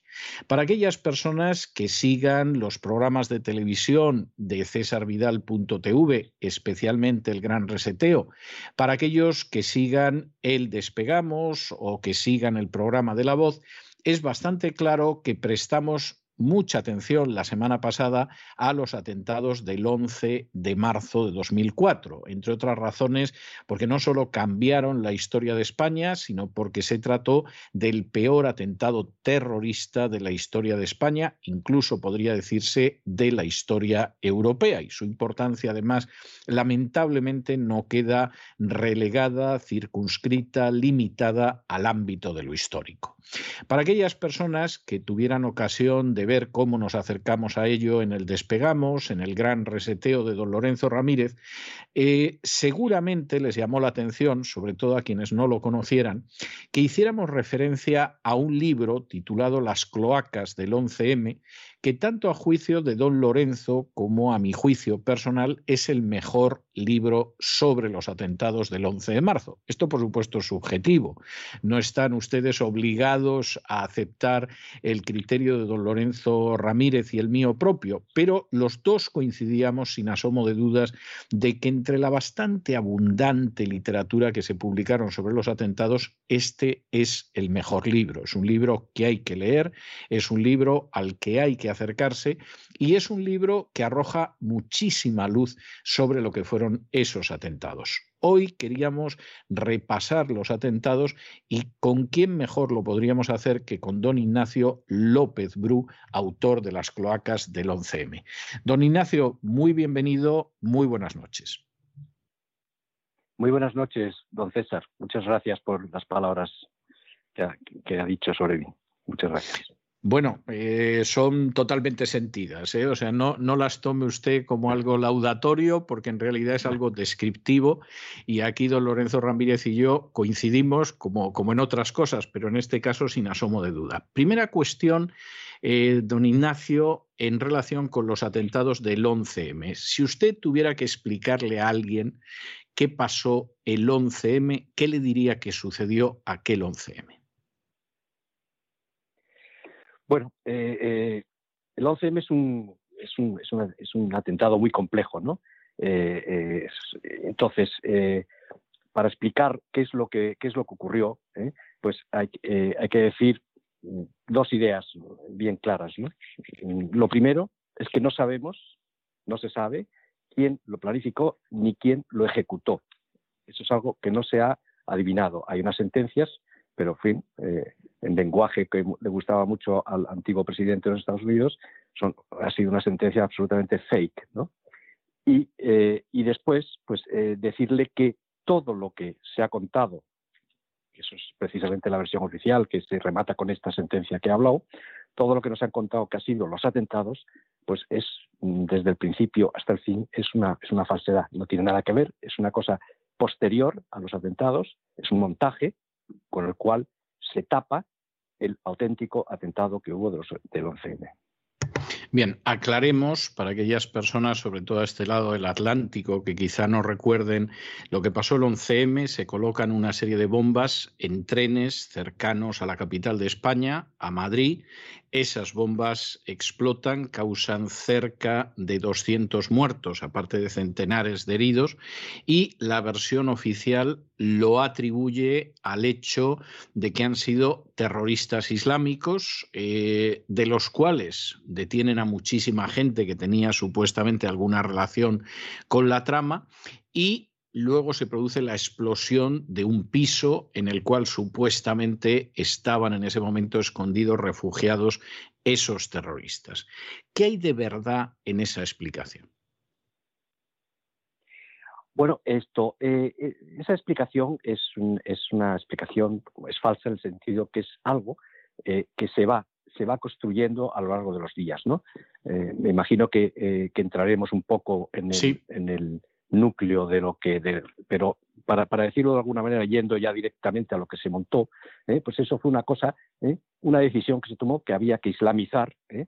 ya le explicaré después por qué, pero que había que islamizar los atentados y entonces se va, se va echando por los diferentes eh, eh, cuerpos van echando mano del retal que tienen, que en este caso son, pues, eh, son confidentes de la policía, gente que está relacionada en su mayor parte sin un antecedente, en, su, la mayoría de ellos islamistas y que están relacionados más bien con el, con el AMPA. Y entonces, pues estos personajes son a los que se les, se les viste con, un, con una imagen de islamistas y eh, eh, eh, poco a poco se va llevando una trama en la cual desemboca en, el descubrimiento, se va eso es algo que empieza a hacerse a partir del quinto día después de los atentados, ¿no? Empiezan a salir cosas nuevas, por ejemplo, se habló de una caravana que curiosamente coincidió con la caravana el 28 de febrero que venía de, ETA, ¿no?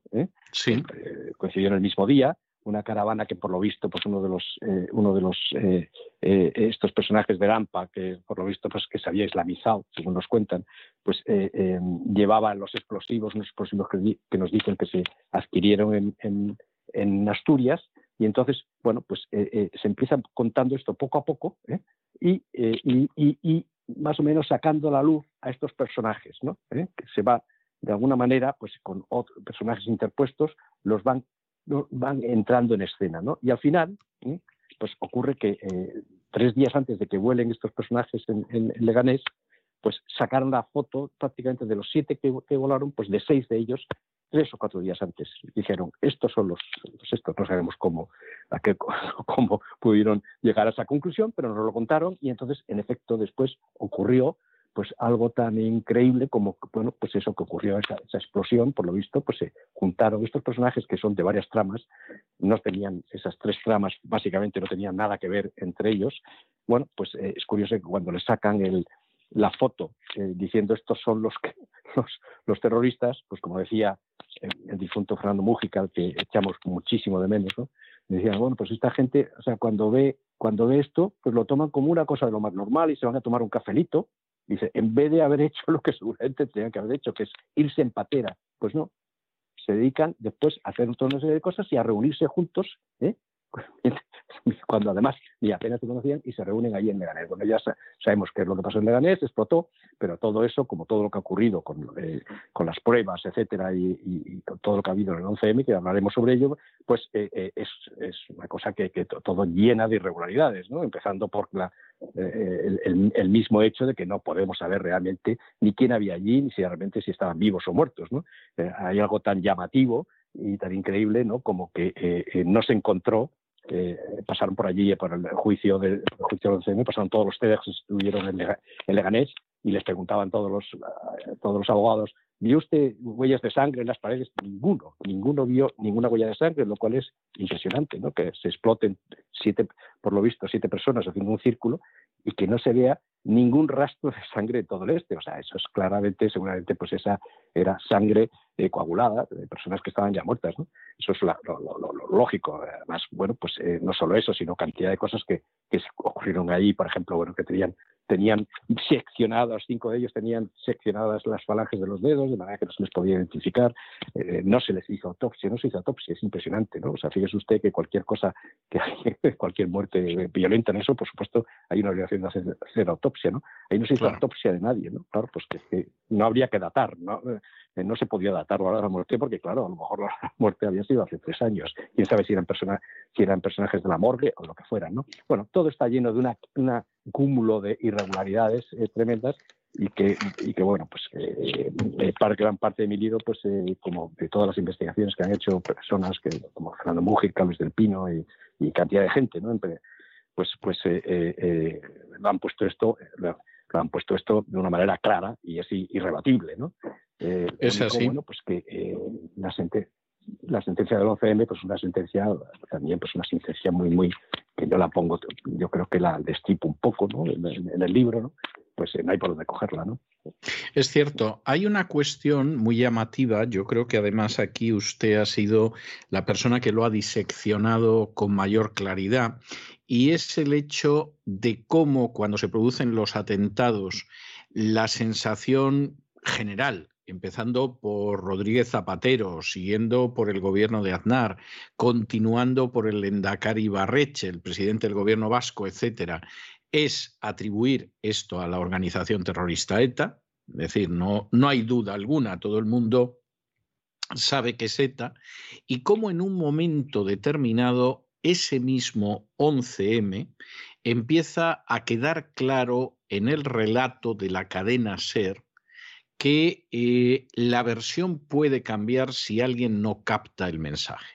Es decir, eh, Iñaki Gabilondo entrevista a Carol Rovira, que entonces era eh, la cabeza más destacada del, del, independentismo catalán, y luego entrevista a un personaje vinculado civilmente a la organización terrorista ETA, el mensaje que lanza esta gente es un mensaje de que hay que entender lo que ha pasado en los atentados para cambiar la trayectoria y luego Iñaki Gabilondo pronuncia lo que usted denomina la gran soflama.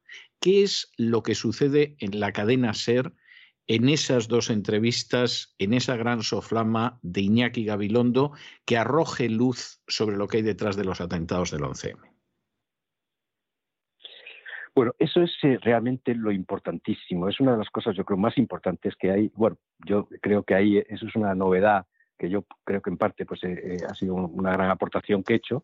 que ha sido pues poner en valor esta, esta gran soflama de Iñaki Gabilondo, pero también todo lo que había, en, todo lo que estaba ocurriendo, lo que estaba haciendo la SER, ¿no? Y no solo eso, sino también igual también, pues eh, ya entraremos después también en la COPE, pero aquí en este momento es muy importante porque lo que estamos viendo es que en el día 11, la mañana del día 11 es fundamental, ¿no? O sea, eh, hay un terrible atentado, como usted dice, todo el mundo piensa que es ETA, empezando por el Endacari, etcétera. Sí, ¿eh? Zapatero, todo, el mundo, todo el mundo. Es la propia, es, es la propia policía, ¿eh? Hay una cosa curiosa, ¿eh? eh Descallar, que es un personaje, en fin, que yo también creo que destripo bastante, que, en fin, tiene cosas bastante que desear. Eh, eh, bueno, pues él sacó un libro hace poco, reivindicativo, muy vindicativo contra Aznar y contra esto, se le ve, en fin, que sangra por la herida de, cómo se le marginó, yo creo que con razón, en la, en la época esa, vamos, cuando ocurrieron los atentados, ¿no? que Aznar no contó con él, ¿no? Eh, yo creo que para protegerse, ¿no? Pero bueno, el caso es que él sacó un libro y él mismo dice ¿eh? que la policía, no lo dijo ni en la comisión de investigación ni en ningún otro momento, o sea, que la policía a las 10 de la mañana le dijeron al CNI ¿eh? que había sido ETA. O sea, no, no solo que había sido ETA, sino que además había explotado Titadín. O sea, esto, que se lo digan, vamos a ver, como, decía mucho descallar, hombre, a la gente se le puede engañar, al CNI es muy, poco probable, ¿no? El CNI es la información. ¿eh? Entonces, eh, eh, esto lo que nos está describiendo es que era un atentado absolutamente con ETA y con el Titadín, ¿no? Entonces, partiendo de esas bases, de que eso era lo que había, de repente es chocante que nos encontramos con que, con que se va deslizando poco a poco y se, y se decanta después justo a las 11 y 30 y 5, 11 y 35 de la mañana, en la gran soflama esta que usted ha nombrado, ¿no? Pero se va decantando un discurso de eh, Iñaki Gabilondo, en el cual, dando cabida, como usted dice, a los Aberchals, etcétera, está como dando a entender, a ver qué pasa con esto, a ver si los políticos hacen una política mayor, está derivando las cosas no a la tragedia de lo que está ocurriendo, ¿no? sino a otro ámbito, que es un ámbito político. Ya a las 10 de la mañana ya habla de que eh, eh, esto cómo lo vamos a despachar, necesitamos políticos que hagan política mayor, dice, política mayor. ¿Tenemos políticos que hagan política mayor? Ya veremos. En fin, él va preparando el terreno hasta que llega la, entrevista a Jonan Fernández del Carri, de este, que, sale, de, del mundo de Herri Batasuna, ¿eh? y entonces eh, eh, este con una voz de cordero, es un lobo con, con, piel de cordero, dice al final, dice al final que esto tenemos que arreglarnos todo juntos, no a cabezazos. Una frase deleznable, ¿no? Este sí, sí, la frase era tremenda, efectivamente, ¿Eh? sí. O sea, diciendo, o, sea, que hay que que, que, que, nosotros también, o sea, la, policía eh, damos cabezazos y, en fin, y que le llama cabezazos a todos los muertos que ha hecho de ETA. Pero, en fin, dice eso y ahí acaba su entrevista y acto seguido, eh, Iñaki Gabelondo dice, muchas gracias, Jonan, y empieza a leer un discurso, son cuatro minutos y medio, es impresionante. Yo lo tengo en mi esto, ahora he perdido el enlace eh, en, mi blog, pero bueno, eso eh, trataré de volver a, porque es que es importantísimo oírle, ¿no? Oírle cómo dice lo que dice, porque es que es un auténtico, eh, una cosa que por supuesto solo puede, solo puede ser leída, en la cual pues va transmitiendo toda una serie de cosas diciendo, bueno, ¿cómo vamos a despachar este, estos atentados? Tenemos 133 muertos, esto no se puede despachar como con con, el convencionalismo de antes, es decir, con manifestaciones, esto hay que hacer política mayor, y de repente pues expone todo un programa con 133 muertos y en el cual ¿eh? dice que tenemos que necesitamos un cambio de página, un tiempo nuevo, un tiempo nuevo, un cambio de página en el cual, ¿eh? o sea, hagamos lo que hicieron pues eh, los padres de la Constitución que fueron capaces de hacer una transición que como hicieron también los pactos de la Moncloa, todos esos pactos en que pusieron de acuerdo a las posturas más divergentes y dice, además se le entiende perfectamente, ¿no? Eh, se entiende perfectamente que, que, eh, que no tiene, que debemos tener motivos para la esperanza, que antes no lo teníamos porque todas estas cosas siempre fracasaron. Se refiere, por supuesto, a las negociaciones con ETA. Entonces, está ni más ni menos con 133 muertos a las 11 y media de la mañana, cuando todo el mundo piensa que es ETA, él está lanzando un mensaje que claramente es al gobierno diciendo, ustedes ¿eh? Eh, tienen, que hacer un, un cambio de régimen. Eso es lo que está proponiendo, ni más ni menos. Una cosa francamente impresionante. Además, en la segunda parte, del esto, hay hasta una amenaza, ¿no? Porque dice, si esto no lo, ha, si esto no lo hacen ustedes caso, ¿eh? Pues eh, ya sabe usted que al día 12 habían convocado una manifestación para las 7 en la cual Aznar, y esto no le gustó nada ni al PSOE ni a mucha gente, ¿no? decían, con, en fin, con, la, con, el pueblo español, con la Constitución, etcétera, metió con la Constitución. ¿no? Eh, entonces, bueno, pues esto de la Constitución a él no le gusta nada, eso es, eso es la cosa convencional. ¿no? Y entonces decía, bueno, y si lo que vamos a hacer es empezar a discutir qué es lo que vamos a poner en el lema de la manifestación y lanza como una advertencia diciendo, ahora sí, ¿eh? ahora sí, ¿eh? que les voy, eh, les voy a, lo voy a leer porque dice, ah, y aquí sí va, amigos oyentes, sin la más mínima duda, una profecía, una profecía que verán ustedes cumplida, por desgracia, y no solo antes de las 7 de la tarde, antes de las 7 de la mañana de mañana. Bueno, esto no dice nada más. Esto es, pues, es, casi como una amenaza, ¿no? Es que no se le puede entender. O sea, una profecía. si no atiende, si no atiende usted, claro, si no atienden ustedes a razones, van a ver lo que va a pasar. No dice, se calla, no dice, no dice qué, pero es que se entiende muy bien porque él dice antes de las 7 de la mañana de mañana. ¿Y qué es lo que ocurrió antes de las 7 de la mañana de mañana? Bueno, como resulta ¿eh? que toda esta el, momento más de los más importantes donde se ve, que ahí es donde es el, el punto de inflexión, donde, como yo digo, se toma ya la decisión de islamizar ¿eh? los atentados, ¿no? ¿Eh? es cuando sale Aznar a las dos y media en su primera comparecencia, en el cual dice unas cosas que está respondiendo exactamente a este, a este eh, órgano. Está respondiendo a eso. Entonces, bueno, pues lo que dice Aznar bien claro es una cosa que choca también a cualquier persona. Eh, dice, España no va a cambiar de régimen ni porque los terroristas maten, ni para que dejen de matar. O quien decide es el pueblo español. Pues claro, uno se queda impresionado porque normalmente cuando hay un, atentado de ETA, siempre había, hoy, esto con esta gravedad, pues lo, que se dice siempre, estamos con las víctimas, estar, no vamos a ir a por ellos. No, no, no, es que él dice que no vamos a cambiar de régimen entonces se pregunta uno, bueno, pero ¿por qué dice usted eso, señor Aznar? Por supuesto que no vamos a cambiar. ¿Cómo se le ocurre a usted que pueda ocurrir eso? Bueno, pues es que está respondiendo. Está respondiendo, no, a ver si me entiende, es que eso que sale, yo creo, esa, esa, esa alocución de, de, la gran soflama, es algo que en el fondo yo creo que está, responde, es más bien como un, es como, es casi como una advertencia ya pública, ¿eh? para que reciba bien el mensaje quien quien seguramente ya la han transmitido ¿eh? por muchos cauces y por muchas vías, ¿eh? que entre en eso.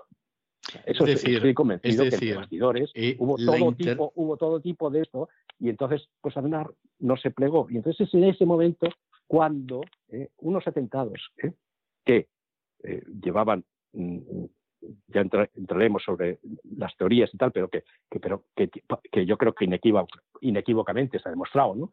Por las periciales de los explosivos, es decir, todo lo que se hizo en el juicio, etcétera, ¿eh? pues que llevaba las señas de identidad de ETA, es decir, el titadín, pues en ese momento se toma la decisión de lo que yo llamaba, dice, bueno, pues eh, vamos, las chapelas se van a convertir en turbantes. ¿Para qué?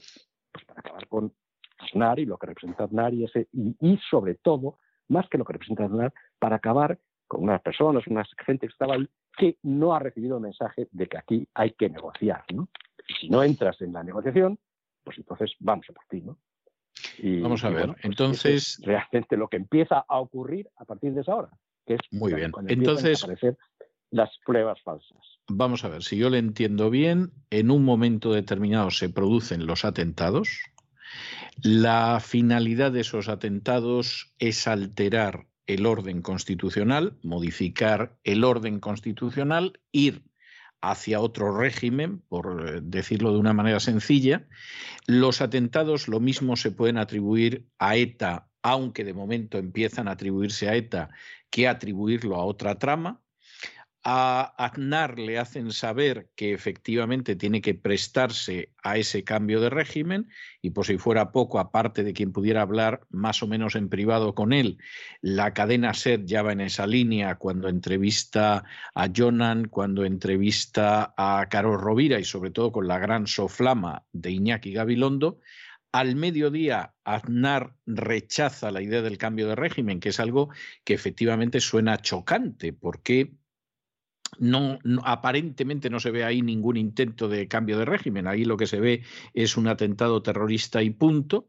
Y en el momento en que Aznar lo rechaza públicamente es cuando eh, se empieza a cambiar la información que se está dando y con lo que nos encontramos ya es con un atentado terrorista islámico que por supuesto va en contra del Partido Popular y que le hace perder las elecciones un par de días después. Entiendo que esta es la tesis que usted sostiene.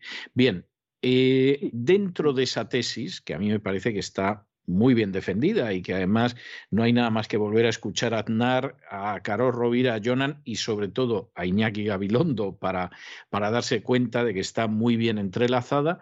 ¿Quién es finalmente quien ha perpetrado los atentados? ¿Esos son atentados que derivan de ETA? Esos son atentados que derivan de las cloacas del Estado, de las alcantarillas del Estado. Esos son atentados con una intervención de servicios secretos extranjeros. Eh, ¿Quién organiza esos atentados? ¿Quién los perpetra? Bueno, esto eh, vamos a partir de la base, por supuesto, ¿eh? algo porque es que es obvio, ¿no? ¿Eh? O sea, que primero que no sabemos quién ha hecho los atentados. Yo no lo sé. Si lo supiera, ¿eh? pues lo diría, o a lo mejor no podría decirlo, ¿no? Porque por causas obvias, pero vamos, quiero decir que muy poca gente sabe exactamente cómo ha ocurrido. Lo que pasa que si es verdad, hay tantas cosas que han ocurrido que se puede analizar y se pueden tener hipótesis. Yo es lo que hago al final del libro, en la cual planteo diversas hipótesis, ¿no? Y trato de contrastarlas para ver la consistencia que tienen con eh, eh, hechos que para mí pues, me parecen incontrovertibles y que, y que tienen que explicar esos hechos.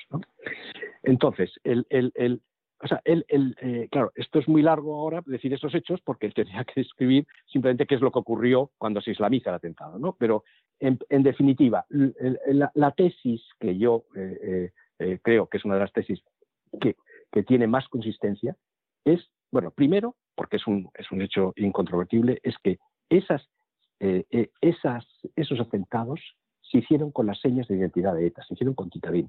Hay una cosa muy curiosa, fíjese, en, el, en, el, en, el, en la Comisión de Investigación del 11M, bueno, la Comisión de Investigación del 11M, que la gente dice, no ha servido para nada, oh, sirve para muchísimo, igual que el juicio, porque hay una cantidad de declaraciones que sirven una vez que se cotejan y se tal, para, en fin, para ver muchísimas cosas, incluir muchas cosas, ¿no? Por ejemplo, eh, Descallar, ¿eh? que es teóricamente pues, la persona de las que eh, comparecen en la, comisión, que es, debe ser la que tiene más información, porque es el director del CNI, ¿no? Bueno, pues eh, hay un momento sin que prácticamente me diga nadie nada, pero como pero es como lanzando un dardo, dejándolo ahí caer, dice un momento y dice, vamos a ver, ustedes hablan de Titadín, de que Titadín ha sido ETA, que si tal y que si cual, dice, vamos a ver, si decir Titadín ha sido ETA, no. Si usted dice Titadín, no ha sido ETA. Si usted dice Titadín, lo único que puede decir es que lleva la firma de ETA. Lo cual, lo cual sí, sí, la frase es tremenda, sí. Sí, quiere decir que puede haber sido ETA o puede haber sido un atentado de bandera falsa, con las señas de identidad de ETA. ¿eh? eso es lo que se está diciendo exactamente con eso.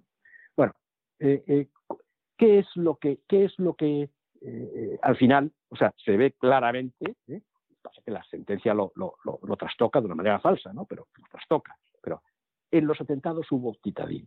Eso está bien claro. Y entonces, y hubo titadín, entre otras cosas, independientemente de que haya sido ETA o no haya sido ETA. Yo personalmente creo que no. ¿eh? Creo que no. Creo que es un atentado de bandera falsa de ETA. ¿eh? Pero, pero la idea era que pudiera atribuirse. sí, sí. Claro, Sí, pero y fíjense, y no solo que pudiera atribuirse a ETA, es que en principio yo creo que así estaba planificado. Yo creo que esto estaba planificado un poco como, como lo de OMAC, ¿eh? como OMAC, ¿eh? que fue pues un, eh, pues un atentado que después se podría, se podría pues echar la culpa a una, a una, una, parte salvaje, no controlada, etcétera, ¿no? Pero el, el, el, pero vamos, que en, en, cualquier caso, lo que, lo que eh, era fundamental que tuviera la señal de identidad porque lo que se trataba es que el gobierno creyera que había sido ETA. Eso era fundamental. Porque esto es una operación de inteligencia donde hay vamos, es un poco el mundo del Carré, ¿no? ¿Eh? Aquí hay dobles agentes, hay una, cantidad de, de, marasmo y, de, dentro de la ciénaga que es algo impresionante, ¿no? Bueno, pues el, el, era fundamental, ¿por qué? Pues porque eh, si se hace, como se ve y es consistente con esas ofertas que se le hacen, ¿eh? precisamente partiendo de que era ETA, ¿por qué se le hacen? ¿Por qué se le Lo primero que se pregunta alguien dice, bueno, pero ¿usted cómo puede entender que se le hagan esas ofertas por la mañana al gobierno que más ha combatido a ETA para que la perdone y que haga una negociación con ella? Pues, claro, la, respuesta es esta. Si, si, lo, hacen, ¿eh? es porque tienen bazas muy fuertes que jugar. Entonces, ¿cuáles son las bazas muy fuertes que jugar? Pues seguramente hay, uno, hay unos chantajes muy importantes, unos chantajes muy importantes dentro de la, de, la lucha antiterrorista. Eh, usted sabe, Fernando Mújica fue el que abrió todo el panorama ¿eh? al, mes, al mes con el gran artículo, el primer agujero que escribió, en el cual contaba una cosa eh, fundamental que habían dicho todos sus, en fin, sus, sus enlaces Fuentes, y, los servicios secretos, etcétera, ¿no? Y es que se esperaba, el gobierno esperaba un atentado de ETA mm, para el día 12 y que lo iban, como la tienen, la ETA la tenían ya prácticamente, estaba teledirigida casi, estaba controlada, estaba infiltrada, ¿no? ¿Eh? Sabían todo lo que iba a hacer, ¿eh?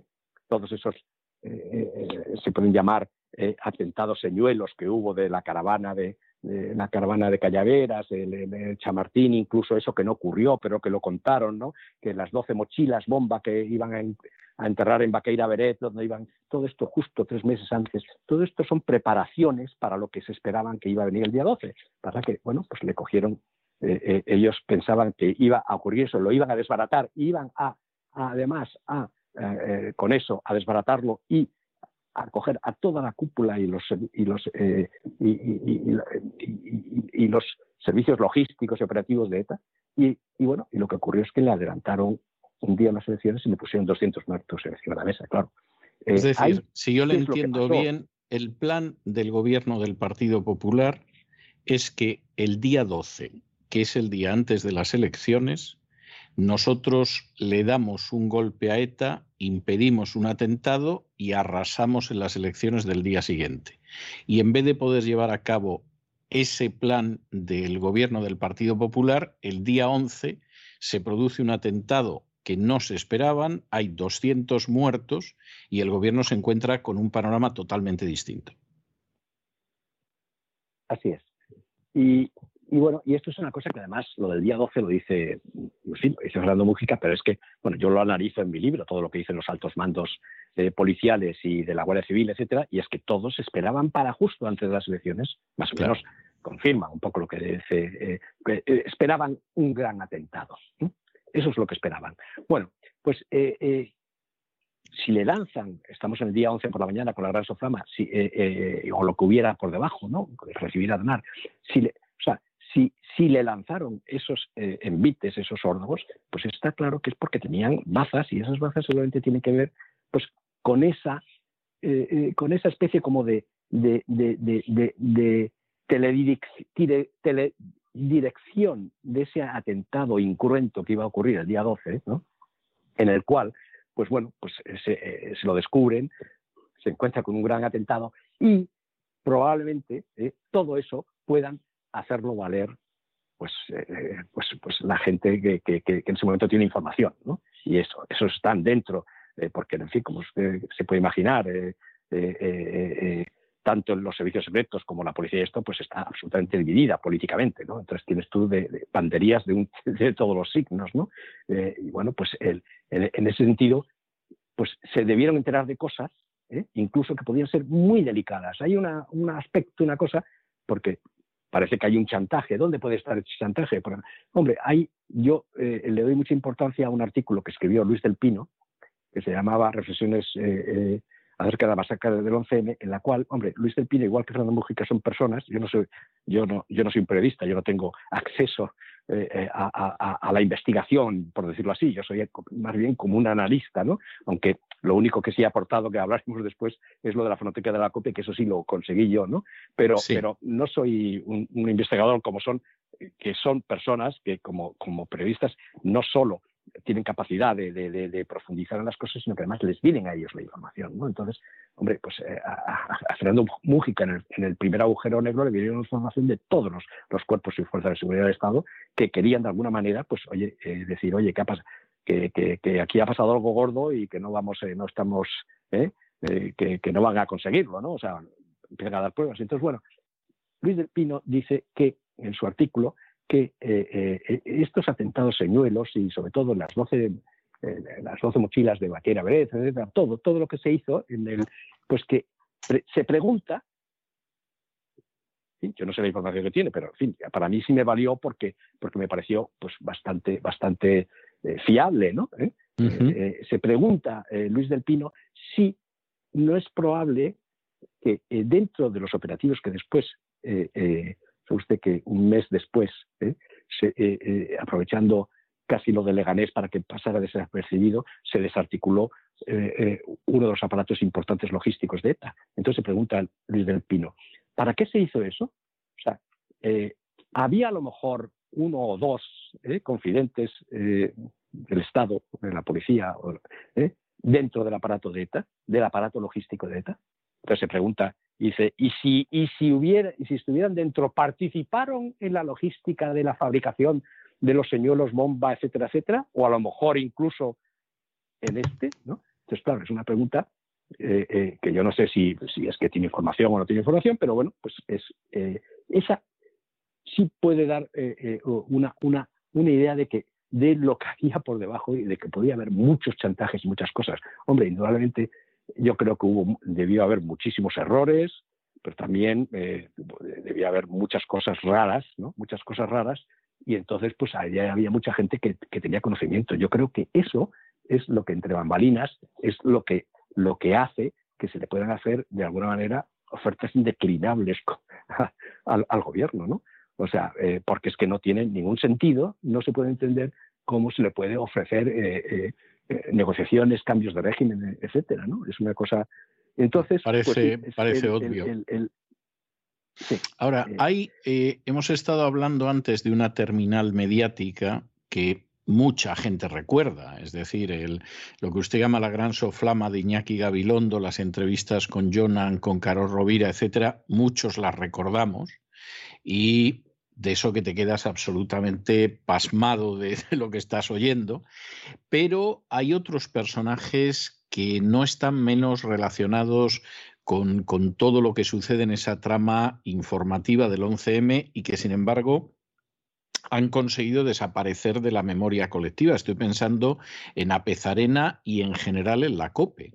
Es decir, la cadena COPE eh, después, sobre todo por la acción de alguno de los programas, va a insistir mucho en tirar de los hilos para descubrir qué hay detrás de los atentados del 11M durante años, pero en un primer momento, durante ese fin de semana, y bueno, el día del atentado, la jornada de reflexión, el fin de semana y todas esas horas que son decisivas, la cadena COPE va siguiendo de manera yo diría que sorprendente e incluso anticipada lo que va a ser la versión oficial y ahí tiene un papel muy importante a Pezarena.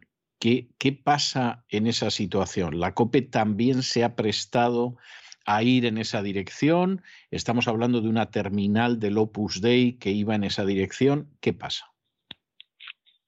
Bueno, esto eh, a la gente le cuesta entender el 11M porque, eh, porque eh, nos han vendido un maní de una manera, una forma maniquea, eh, pues si es ETA, si es Titadín es ETA, si es Gomado Seco es el, es, son islamistas, si es ETA gana el PP, si son islamistas gana el PSOE, todo este tipo de cosas que emponzoñaron y, y crearon un caldo de cultivo que fue una auténtica guerra civil de baja intensidad, como yo lo he llamado, ¿no?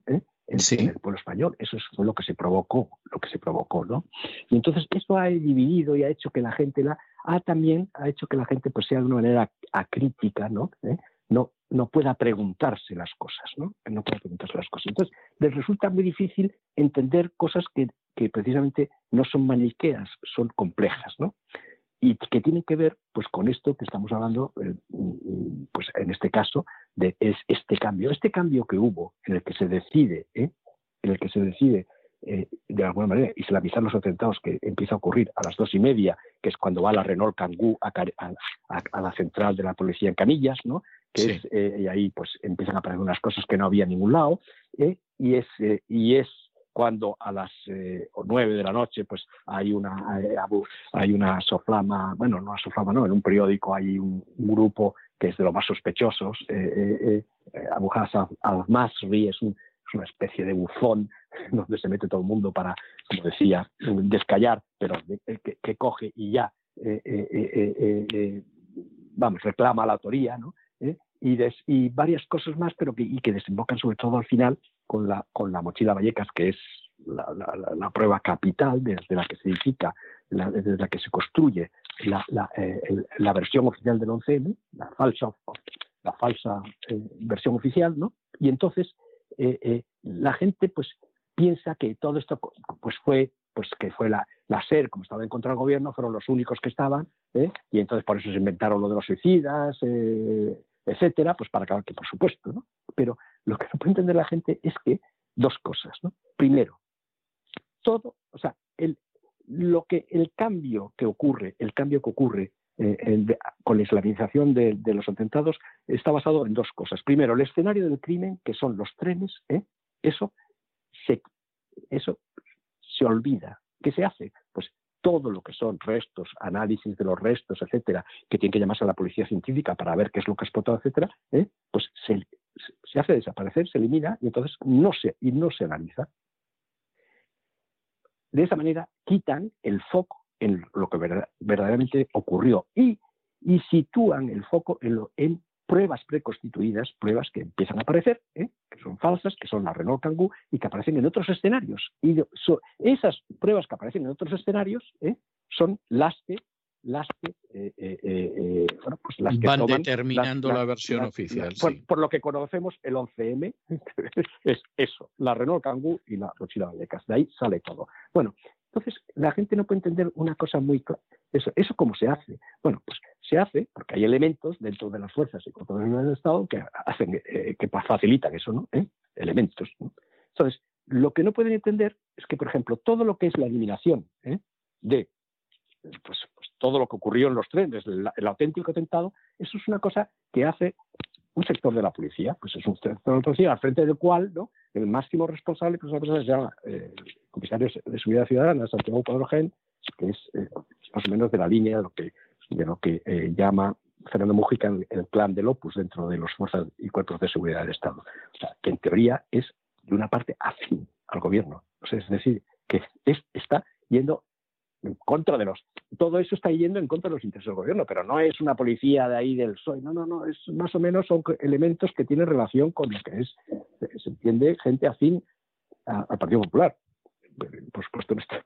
Eh, eh, eh, después, todo lo que va ocurriendo, todo lo que va saliendo, pues también de alguna manera hay la Renault Kangoo, se puede decir más o menos que eso depende un poco de la Jefatura Superior de Madrid, donde hay gente que es más afín al Partido Socialista, como es el, eh, pero eh, el, después la mochila de Vallecas, eh, el escenario de la mochila de Vallecas, pues tiene una, una, importancia fundamental también, pues el, el, sector de la Comisaría General Ciudadana, el sector del clan del Opus, con un personaje añadido muy importante, aunque es una persona que siempre ha estado vinculada al PSOE en la policía, que es Javier Fuentes, ¿no? que fue comisario general de, de, información con Felipe González, pero que toma, toma las riendas un poco por la noche cuando aparece la, eh, la mochila y todo, y hay cosas muy raras ahí, muy, raras, ¿no? Pero, eh, claro, entonces no se puede decir, nadie puede decir, no, no, es que les tomaron el pelo, les tomaron el pelo, es que estos del PP son unos pardillos, eh, no, no, perdona, fueron ellos, ellos los que cambian esto, eso solo se puede entender, porque se tenía que tapar el atentado, había que, había que tapar lo que había ocurrido antes, porque había unas amenazas muy importantes. Esa es la única explicación que tiene esto. Y esto también ocurre en los medios de comunicación, ¿no? En los medios de comunicación está claro que el ser, la SER iba a muerte y a degüello contra el Partido Popular, ¿no? eso está, en su, está en su naturaleza, ¿no? Eso no se lo puede pedir por otro lado otra cosa, ¿no? Pero lo que es impresionante y eso, bueno, pues yo como tú me dio a mí el, olfato por una cosa que leí una vez, eh, eh, a las dos, porque solo teníamos información de la fonoteca de la COPE. Cuando digo, solo teníamos el grupo de peones negros al que yo estaba, que, en fin, fue, fue un, movimiento espontáneo de gente que se dedicó a investigar y que, bueno, pues que yo le rindo homenaje porque yo salí de ahí. Compartíamos todo, toda la información, todas las cosas. Pues eh, eh, teníamos de la COPE solo hasta las dos de la tarde.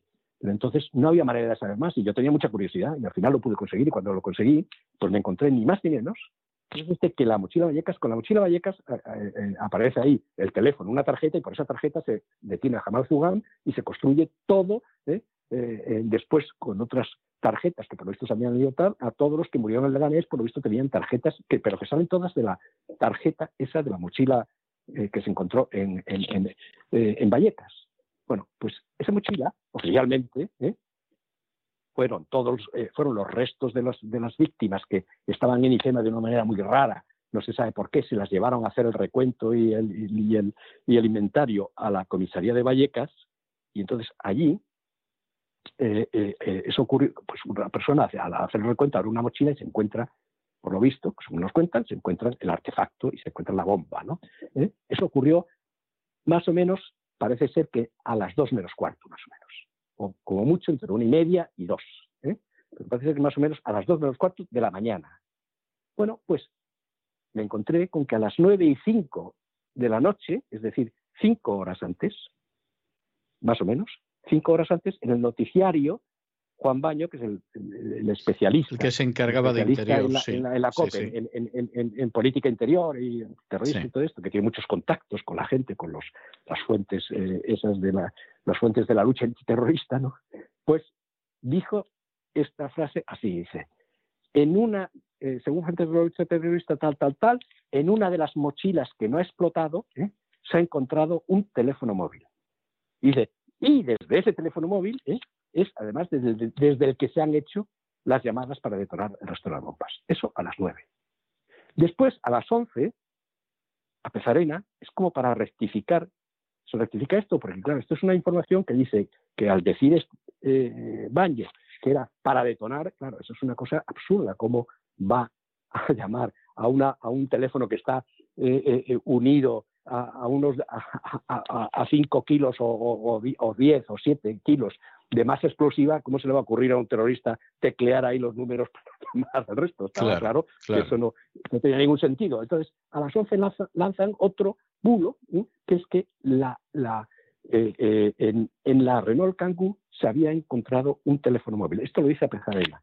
O sea, otro teléfono móvil, no un teléfono móvil, otro teléfono móvil, que sería el número 14, ¿eh?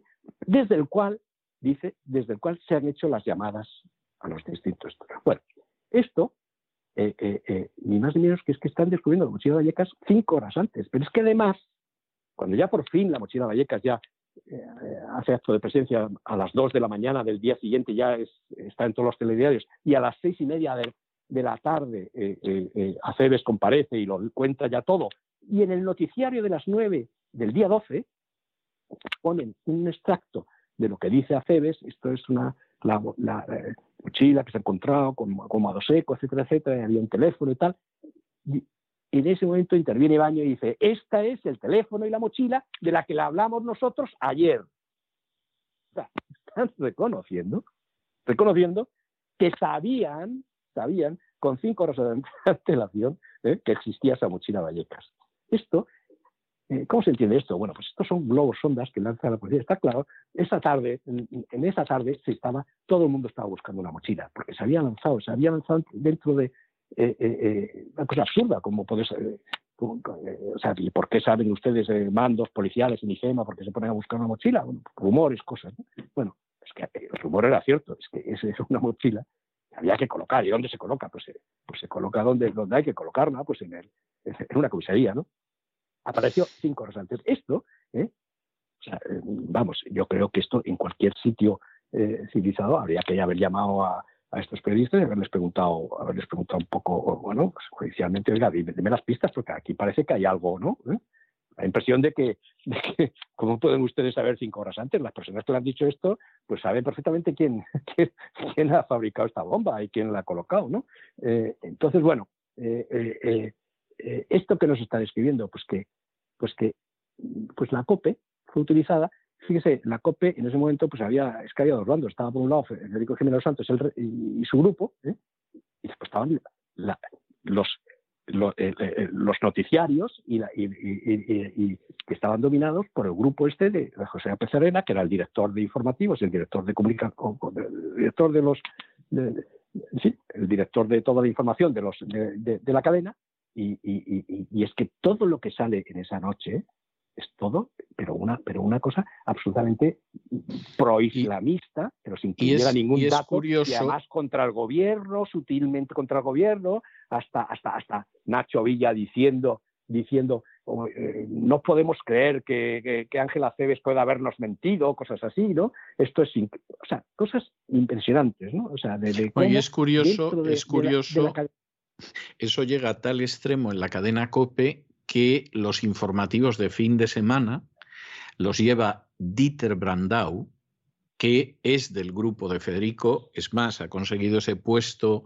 eh, por Federico y luego seguirá con Federico, sigue hasta el día de hoy en Es Radio, y Dieter Brandau también da esa versión.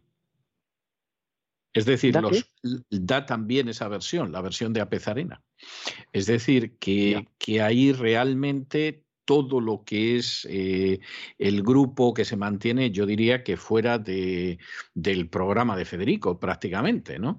Eh, la cadena COPE va precisamente en esa dirección, pero incluso gente de Federico. En última instancia, yo no creo que Dieter Brandau actuara por maldad en eso, eran los datos que le pasaba informativos de COPE y lógicamente eran los datos que él a su vez replicaba el fin de semana y ese fin de semana lo replicó.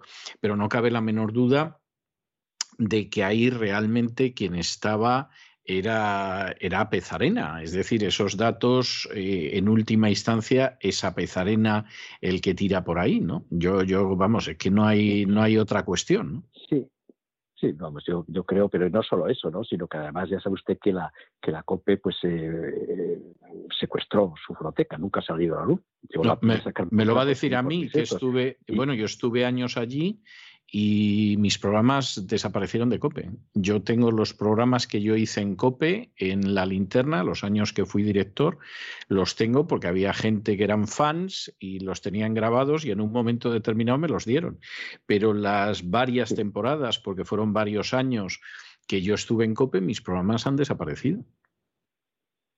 Sí, pues esto lo con lo que le quiero decir con esto es que, eh, vamos a ver, cuando Aznar eh, eh, se planta y dice y dice que, que, que, no van a cambiar de régimen, o sea, está diciendo no negocio, ¿no? ¿Eh? Me planto, ¿no? Eh, Aznar no sabía cuáles eran, eh, con quién contaba. No, no, no, es obvio pues, y, y, es obvio. No, tenía ni, no, tenía ni idea y es que creía que en sus huestes eh, contaba con mucha gente con la cual no contaba. Gente que estaba expuesta, gente que a lo mejor no era tan amiga como podía parecer. ¿eh? Y entonces, pues por eso es complicado que la gente entienda, porque la gente entiende las cosas ¿eh? como se las han puesto, ¿no? En plan maniqueo. Esto es así o así, o sea, o es, o es, esto es Titadín, es el PP, tal, y entonces enseguida te miran y te clasifican desde ese punto. No, no, es que la, la realidad es muy compleja, la realidad es muy eh, poliédrica, ¿no? ¿Eh? Hay, otro elemento para el mal. Hay otro elemento del Opus Dei muy importante que usted menciona en artículos que han aparecido después de su libro, dentro de esta trama en la que entra Pezarena, en la que entra la gente de interior que se supone que eran cercanos al gobierno de Aznar, pero que se la juegan al gobierno de Aznar de una manera tremenda, hay otro personaje que es Fainé que es eh, otra pieza clave para apoyar toda la idea de un cambio de régimen que pilota la Caixa y que, y que desde luego es otra de, de esas piezas que finalmente actúan en, en medio de esta situación, aunque eh, no aparezca nunca y no se sepa nada. Bueno, es que, eh, claro, el, eh, el Opus Dei es una organización muy compleja, es una compleja, eh, eh, no se puede hablar de ella porque da miedo, ¿no? O sea, sabe usted, ¿no? No me sorprende. Más o menos no me sorprende. sí, claro. Y entonces, pero, pero claro, la gente no se da cuenta, piensa que, la, que el Opus Dei pues, es una organización retrógrada de derechas española. Bueno, seguramente todo lo primero es cierto, pero eso de española, pues, cuidado, eso hay que ponerlo bien entre telas. Las relaciones del Opus Dei con la oligarquía financiera catalana viene de antiquísimo. ¿eh? Sí, pero desde sus comienzos, desde su nacimiento, desde su nacimiento. Y entonces, pues siempre, siempre ha tenido esa oligarquía financiera un poder enorme. Entonces, bueno, usted me está hablando precisamente, claro, Isidro Fainé, pues yo analizo en algún artículo que he escrito, ¿no? lo que llamé el reformatorio constitucional que nos quieren poner y todo esto, pues eh, Fainé está claramente a favor de esa reforma constitucional, ¿no? Eh, eh, eh, es una persona, bueno, pues que tiene, es el, que, como dijo Casimiro García Vadillo en, un artículo que le dijo, le sopló un gran financiero, me imagino que es uno de los dos de los dos grandes bancos, eh, pues decía que, en España el poder económico mayor lo tiene la Caixa. Es, hombre, es evidente, porque es que justo después del 11M, pues eh, en, en, 2005 creo y tal, pues, eh, pues eh, Repsol cayó en sus manos y, muchas más importantísimas industrias de la, energéticas cogieron unas participaciones importantísimas, o sea, que es que se hizo pues el más fuerte en, el ámbito económico español, ¿no? Entonces, bueno, pues este, esto, esto es, vamos, cuando CEME, desde luego, después han, tenido una preponderancia y un poder que ha cogido pues la cabeza enorme, ¿no? Entonces me habla de, eh, eh, le hablaba por eso, de que, que, son españoles, es español, pues, pues depende, ¿no? Pues depende. Hombre, hay mucha gente. El Opus Dei, el Opus Dei cúpula, pero ha tenido, el Opus Dei ha tenido un diputado de ETA en el Congreso. Bueno, la reina. La reina, efectivamente. sí, sí, sí, Pero, pero mire usted, esto, el, el, el vicario general, el que mandaba en España, desde el año 2002, ¿eh? O sea, que es la persona más fuerte después del, del, precepto que haya en, Roma, etcétera, como se llame, ¿no? ¿Eh? Pues, eh, pues era, el señor se llama Román Errando Prat de la Riva, nieto de Prat de la Riva. O sea, Prat de la Riva, el creador del catalanismo, ¿no? O sea, que con eso quiere decir que hay una relación muy importante, ¿no? Muy importante, muy importante. Entonces, es curioso porque, porque hombre, esto es una cosa que no sé si a qué obedece, ¿no? Pero que desde luego, que desde luego, en la política, esto se ve también en la política en España. Después del, después del 11M, casi todas las personas, ¿eh? casi todas las personas que están de alguna manera en la derecha, ¿no? Pues vinculadas al, al, Dei, pues casi todos ¿eh? han sido más o menos favorables, ¿eh? esto yo lo he seguido con lupa, ¿no? ¿Eh? En manifestaciones que han hecho, ¿no? ¿Eh? pues al pacto ese de hacer una reforma de la Constitución. Eso es algo a lo que no se prestó, por supuesto, Aznar, ¿no? Pero que es algo que si Mariano Rajoy pues traicionó al electorado, traicionó a, los votantes del PP, porque, porque cuando consiguió esa mayoría absoluta, pues no hizo nada, hizo todo lo contrario, eh, admitió todo, todos los, toda la ideología de género, etcétera, todo lo que hizo el PSOE. ¿eh? Sin embargo, hay una cosa ¿eh? que Mariano Rajoy sí no estaba dispuesto a hacer, y es la reforma de la Constitución. Y por eso se lo quitaron de medio. ¿eh? Porque, y curiosamente, Casado, ¿eh? que empezó así con muchos ínfulas, después parece que ha sido también un poco cosa, ¿no? ¿Eh? Pues eso también lo tenía claro, porque, porque que, iba a hacer la reforma de la Constitución. Lo, es lo único bueno que han tenido estas personas. Pero es que ahora está Alberto Núñez Fijó. Alberto Núñez Fijó, pues, él, su ascendencia, no me acuerdo cómo era, el político más importante que había en, no sé si era Yusía o cómo se llamaba en, Galicia, eh, pues era pues, un importantísimo personaje del, del, Opus Dei y él ha hecho toda su carrera ahí, ¿no? Bueno, pues yo le he visto en algún momento, eh, tengo, puesto en algunos de los artículos que escribí, eh, que Feijó, pues estaba, estaba en parte a favor de la reforma de la Constitución. y, no es de extrañar, viendo después lo que ha hecho en Galicia, ¿no? Entonces, claro, ahora mismo, ese proyecto, ese proyecto que había que es el proyecto que lanzó, que, está contenido en la Soflama, en la gran Soflama. Con esto no quiere decir que sea un proyecto de Iñaki Oirondo, Iñaki eso, él leyó, ¿no? Él era un vocero, sí. Lo que le habían escrito, ¿no? Lo que pasa que eso sí es un gran intérprete, ¿no? Bueno, pues eh, vamos, con esto lo que quiero decir es que ahora mismo, pues yo tengo mucho miedo porque eh, yo no sé si eh, Alberto Núñez Fijo sí llegará a un acuerdo para cambiar la Constitución con, esto.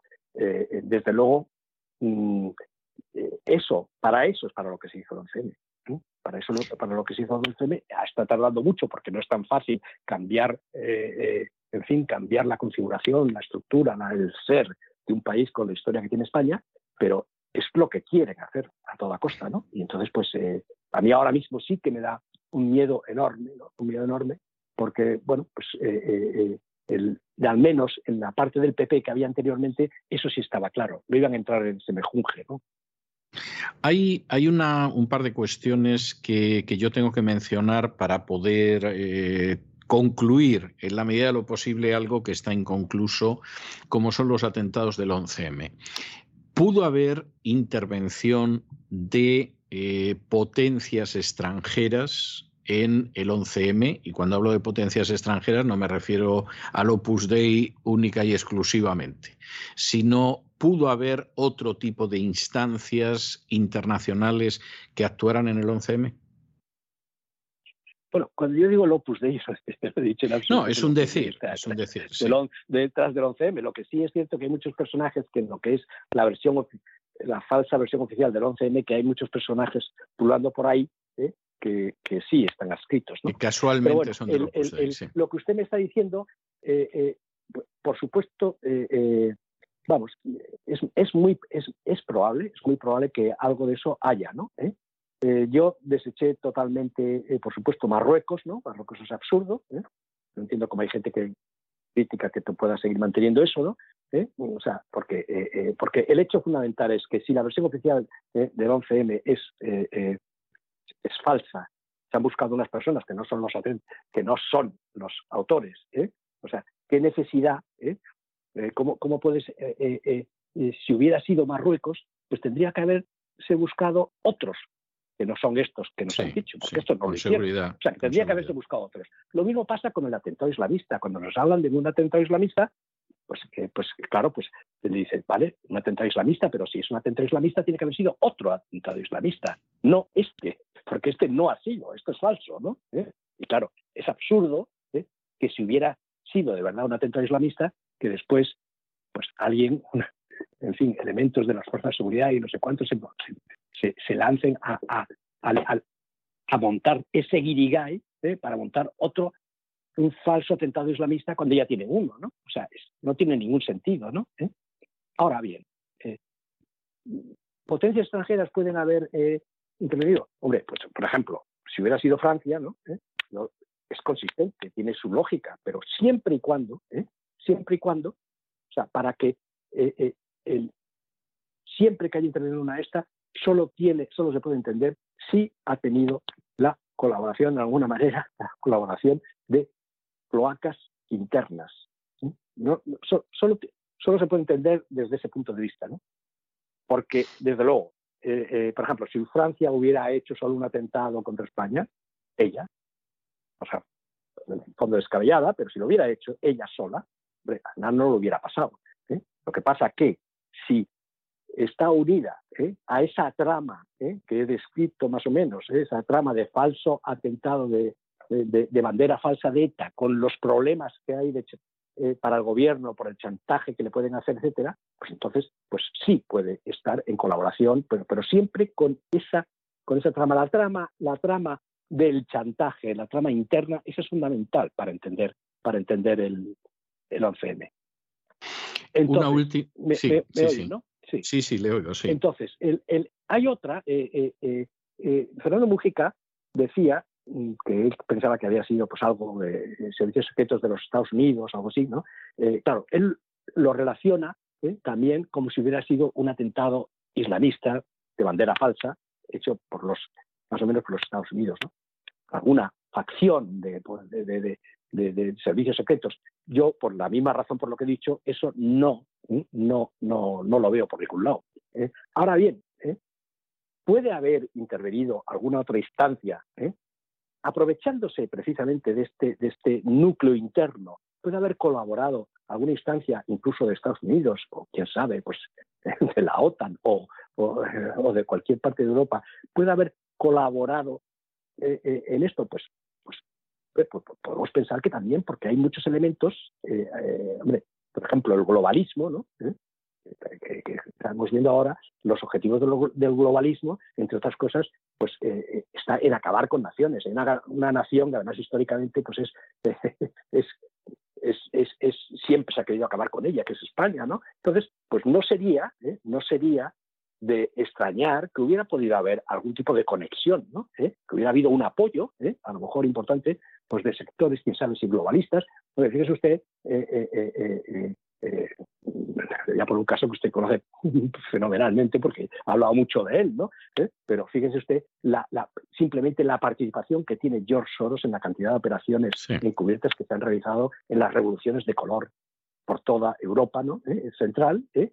y también pues eh, incluso por, por el norte de África, ¿no? ¿Eh? O sea, pues es impresionante, ¿no? Es impresionante, o sea, pues eh, eso en colaboración con elementos de la CIA, con lo, con lo, con lo, que sea, pero eso sabemos objetivamente, objetivamente, por ejemplo, pues que este personaje, ¿no? Este personaje se dedica a desestabilizar, a desestabilizar países y a cambiar gobiernos. ¿eh? También sabemos, por ejemplo, pues que, que, la ANC y Omnium Cultural han sido financiadas por este señor. Sí, es cierto. Eh, eh, este señor ha financiado el separatismo catalán. Ahora que se habla siempre del separatismo catalán, que si Putin y qué tal, pero, pero si no habláis de lo más obvio, que, eso, que, es, que es esta vertiente. Que es este la financiación de Soros, es cierto. Es verdad. Claro, es verdad. Entonces, entonces todo esto, todo esto, eh, o sea, son cosas que no podemos saber. Estamos en me pregunta, ¿puede ser? Y yo digo, claro que puede ser, ¿no? O sea, puede ser, no lo sabemos, ¿no? ¿Eh? Pero es plausible porque, pues, eh, porque para llevar a cabo un atentado de esta envergadura, ¿eh? tiene que haber poderes muy importantes, ¿eh? poderes muy importantes. Esto no, no se atreve a hacerlo cualquiera. Tiene, que, creo. que ser poderes muy, muy, muy importantes que pueden dar o el visto bueno o el apoyo logístico o cualquier cosa. Entonces, pues desde ese punto de vista, sí, por supuesto que ahora, es, eh, eh, yo no lo relaciono en absoluto ni con Marruecos ni con nada. Tiene que ser una otra cosa de un ámbito del ámbito occidental ¿eh? y siempre apoyando apoyando la trama fundamental la trama fundamental que es la que la que permite la que permite dar pues y explicar todo lo que todo lo que la actitud del gobierno de los cambios de lo que, que, se trate de tapar el, el, atentado etcétera no que es esa trama de, cloacas internas. ¿Eh? Una última cuestión, don Ignacio. ¿Qué ha quedado del 11 de marzo? Es decir, no voy a entrar en la cuestión del recuerdo, porque mucha gente, desde luego, no lo recuerda o no lo quiere recordar. En el caso del Partido Popular, eh, ha procurado irse distanciando, sobre todo desde que Rajoy llega al poder. Quizá quizá por temor a que apareciera ese atentado que iban a desarticular el día 12 de marzo y los terroristas se adelantaron el 11 de marzo y se la jugaron, quizá por eso, no, no tengo una certeza del 100%, pero ¿qué ha quedado al final de ese atentado? Finalmente eh, ha conseguido llevar a España donde lo quería llevar o la ha ido empujando de tal manera que ya está muy cerca del lugar al que quería llevarla? Sí, totalmente, ¿no? O sea, eh, eh, ha neutralizado, ¿no? Fíjese, yo hacía un parangón al final, en mi libro me interesaba también mucho el 23F, ¿no? Y, entonces yo creo que, eh, por hacer una analogía, ¿no? son los dos atentados que cambian un poco la historia de España, ¿no? Que la, que la van succionando, ¿no? a lo mejor tendría una trilogía con el atentado. como queramos llamarles, ¿no? Sí, a lo mejor tendría una trilogía si, si, incluye usted el asesinato de Carrero Blanco. Sí, también, también, también, exactamente. ¿eh? Y que además eso se entroniza, hay un actor ahí muy importante, que es Estados Unidos, ¿no? ahí en ese, en ese atentado. ¿no? Eh, eh, bueno, pues el, el, el 23F pues sirvió un atentado como eso, Jesús Palacios ha sido el gran investigador y demostró totalmente que fue un atentado pensado y dirigido totalmente por el CSIC, ¿no? Y, el 23F, el golpe del CSIC y después el segundo líder fantástico, eh, el 23F, el rey y su secreto. Bueno, pues eh, está claro que el, sirvió ¿eh? para hacer a la postre una limpia, una, una limpieza, una limpieza del ejército y sobre todo para hacer una cosa que es pues neutralizarlo en el sentido de que el título el, el, artículo octavo del título preliminar de la Constitución que donde se donde dice cuáles son las la, misión de las fuerzas armadas que es entre otras cosas fundamental es eh, eh, preservar la unidad de España no eh, pues de alguna manera eso es lo que se ha impedido con ese con ese golpe de estado fake, es un golpe de Estado fake, es un golpe de Estado, yo creo que está hecho para fracasar, ¿no? Está hecho para fracasar. Entonces, si esto neutraliza de alguna manera a las fuerzas armadas con las cuales ¿eh? ya las tienes neutralizadas y no va a hacer nada para impedir, ¿eh? para impedir ¿eh? la desmembración de, España, tanto sea exterior como interior, el, el, 11M ha servido para neutralizar a una gran parte de la clase política, sobre todo de la derecha. Y, y, bueno, pues eso, y al mismo tiempo para, para, crear, para crear una...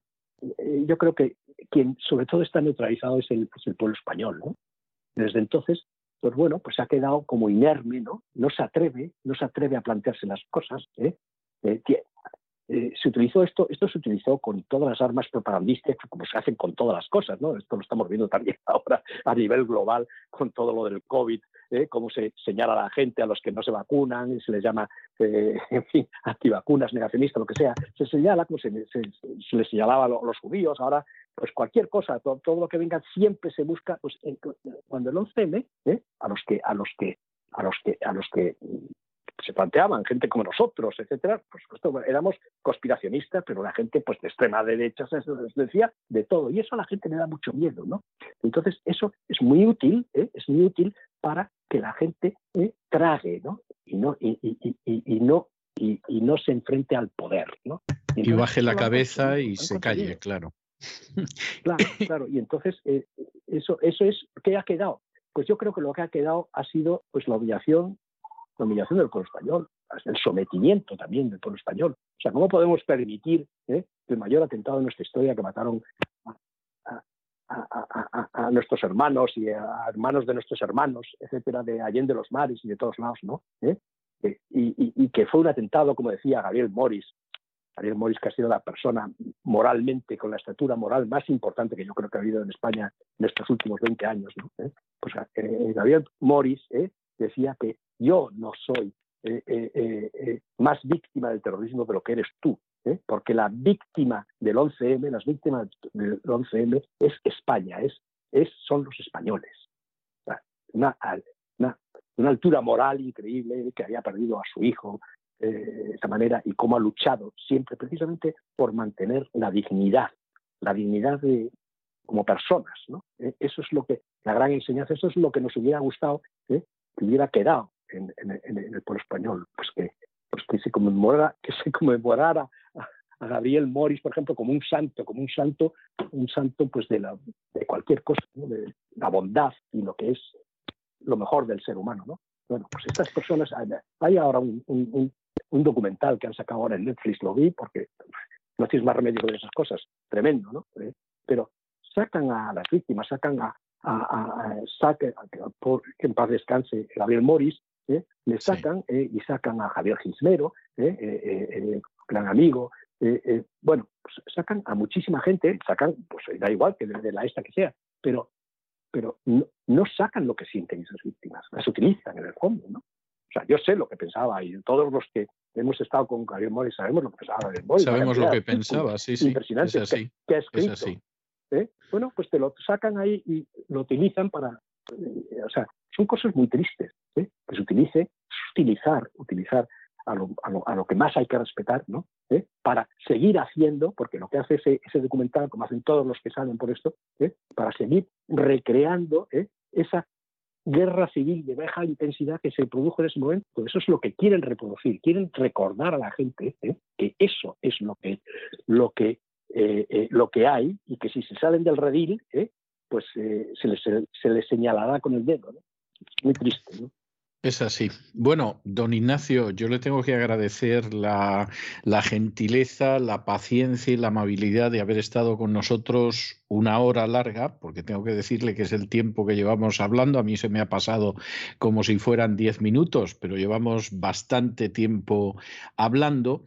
Y cuando estas entrevistas se celebraban, eh, tenían lugar en el estudio, como en su día yo le entrevisté a usted, pues eh, yo siempre tenía la costumbre, como un pequeño detalle, de regalar uno de mis libros dedicado a la persona que había tenido la amabilidad y la gentileza, como ahora es su caso, de someterse a la batería de preguntas. Siempre hacía la salvedad de que no estaban obligados a leerlo, pero era un pequeño detalle. Esto es imposible ahora en el ciberespacio, no existe esa posibilidad y lo que yo hago es dejarles siempre una melodía, una canción, una pieza musical.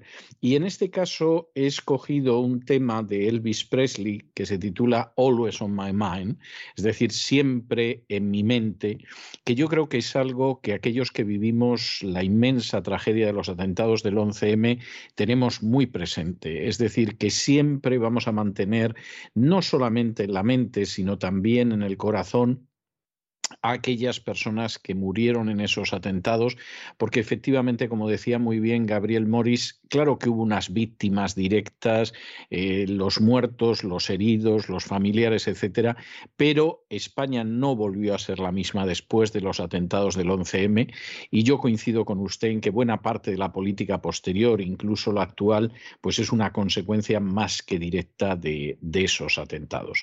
Muchísimas gracias, don Ignacio. Recordar su libro Las cloacas del 11M, que insisto, a mi juicio, pero también al de don Lorenzo Ramírez, es el mejor libro sobre estos atentados.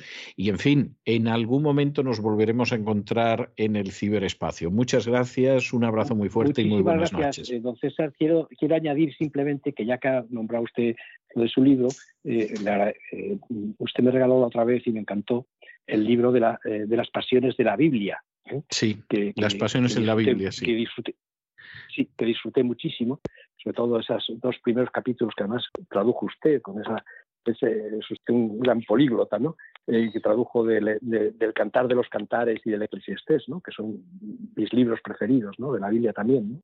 Y, y bueno, disfruté mucho ese libro y le agradezco mucho.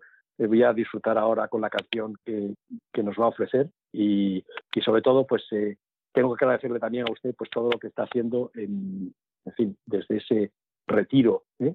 que es como una especie de, de atalaya, ¿eh? Eh, donde está defendiendo pues todas las causas importantes ¿eh? que se dirimen hoy en el mundo. ¿eh? Muchísimas gracias, don César. Muchas gracias a usted, un abrazo muy fuerte. Maybe I didn't treat you quite as good as I should have. Maybe I didn't love you quite as often as I could have. Little things I should have said and done. I just never took the time. You were always on my mind. Estos compases de esta maravillosa canción de Elvis Presley que nos recuerda a aquellos que tenemos siempre en la mente, aunque pase el tiempo, como son las víctimas del 11M, hemos llegado al final de nuestra singladura de hoy del programa La Voz. Esperamos que les haya entretenido, esperamos que lo hayan pasado bien, esperamos que hayan aprendido una o dos cosillas útiles y los emplazamos para el lunes de la semana que viene, Dios mediante, en este mismo lugar y a la misma hora. Y como siempre, nos despedimos con una despedida sureña. God bless you. Que Dios los bendiga.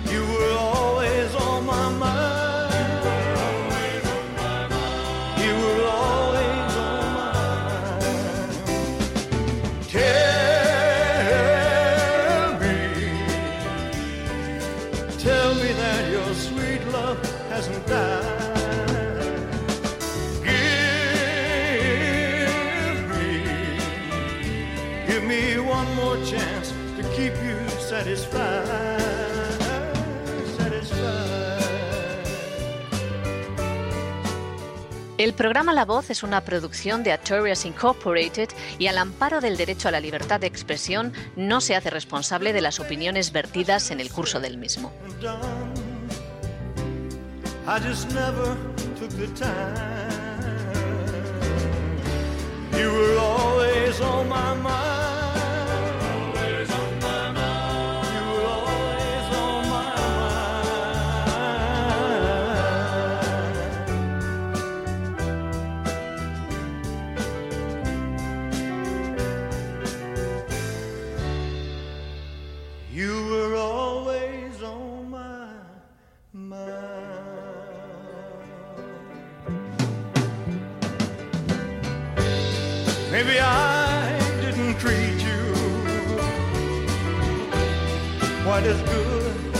I should have.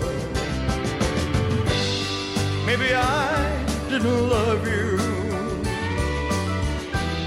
quite as often as I could have. Maybe I didn't hold you all those lonely, lonely times. And I guess I never told you I'm so happy that you're mine.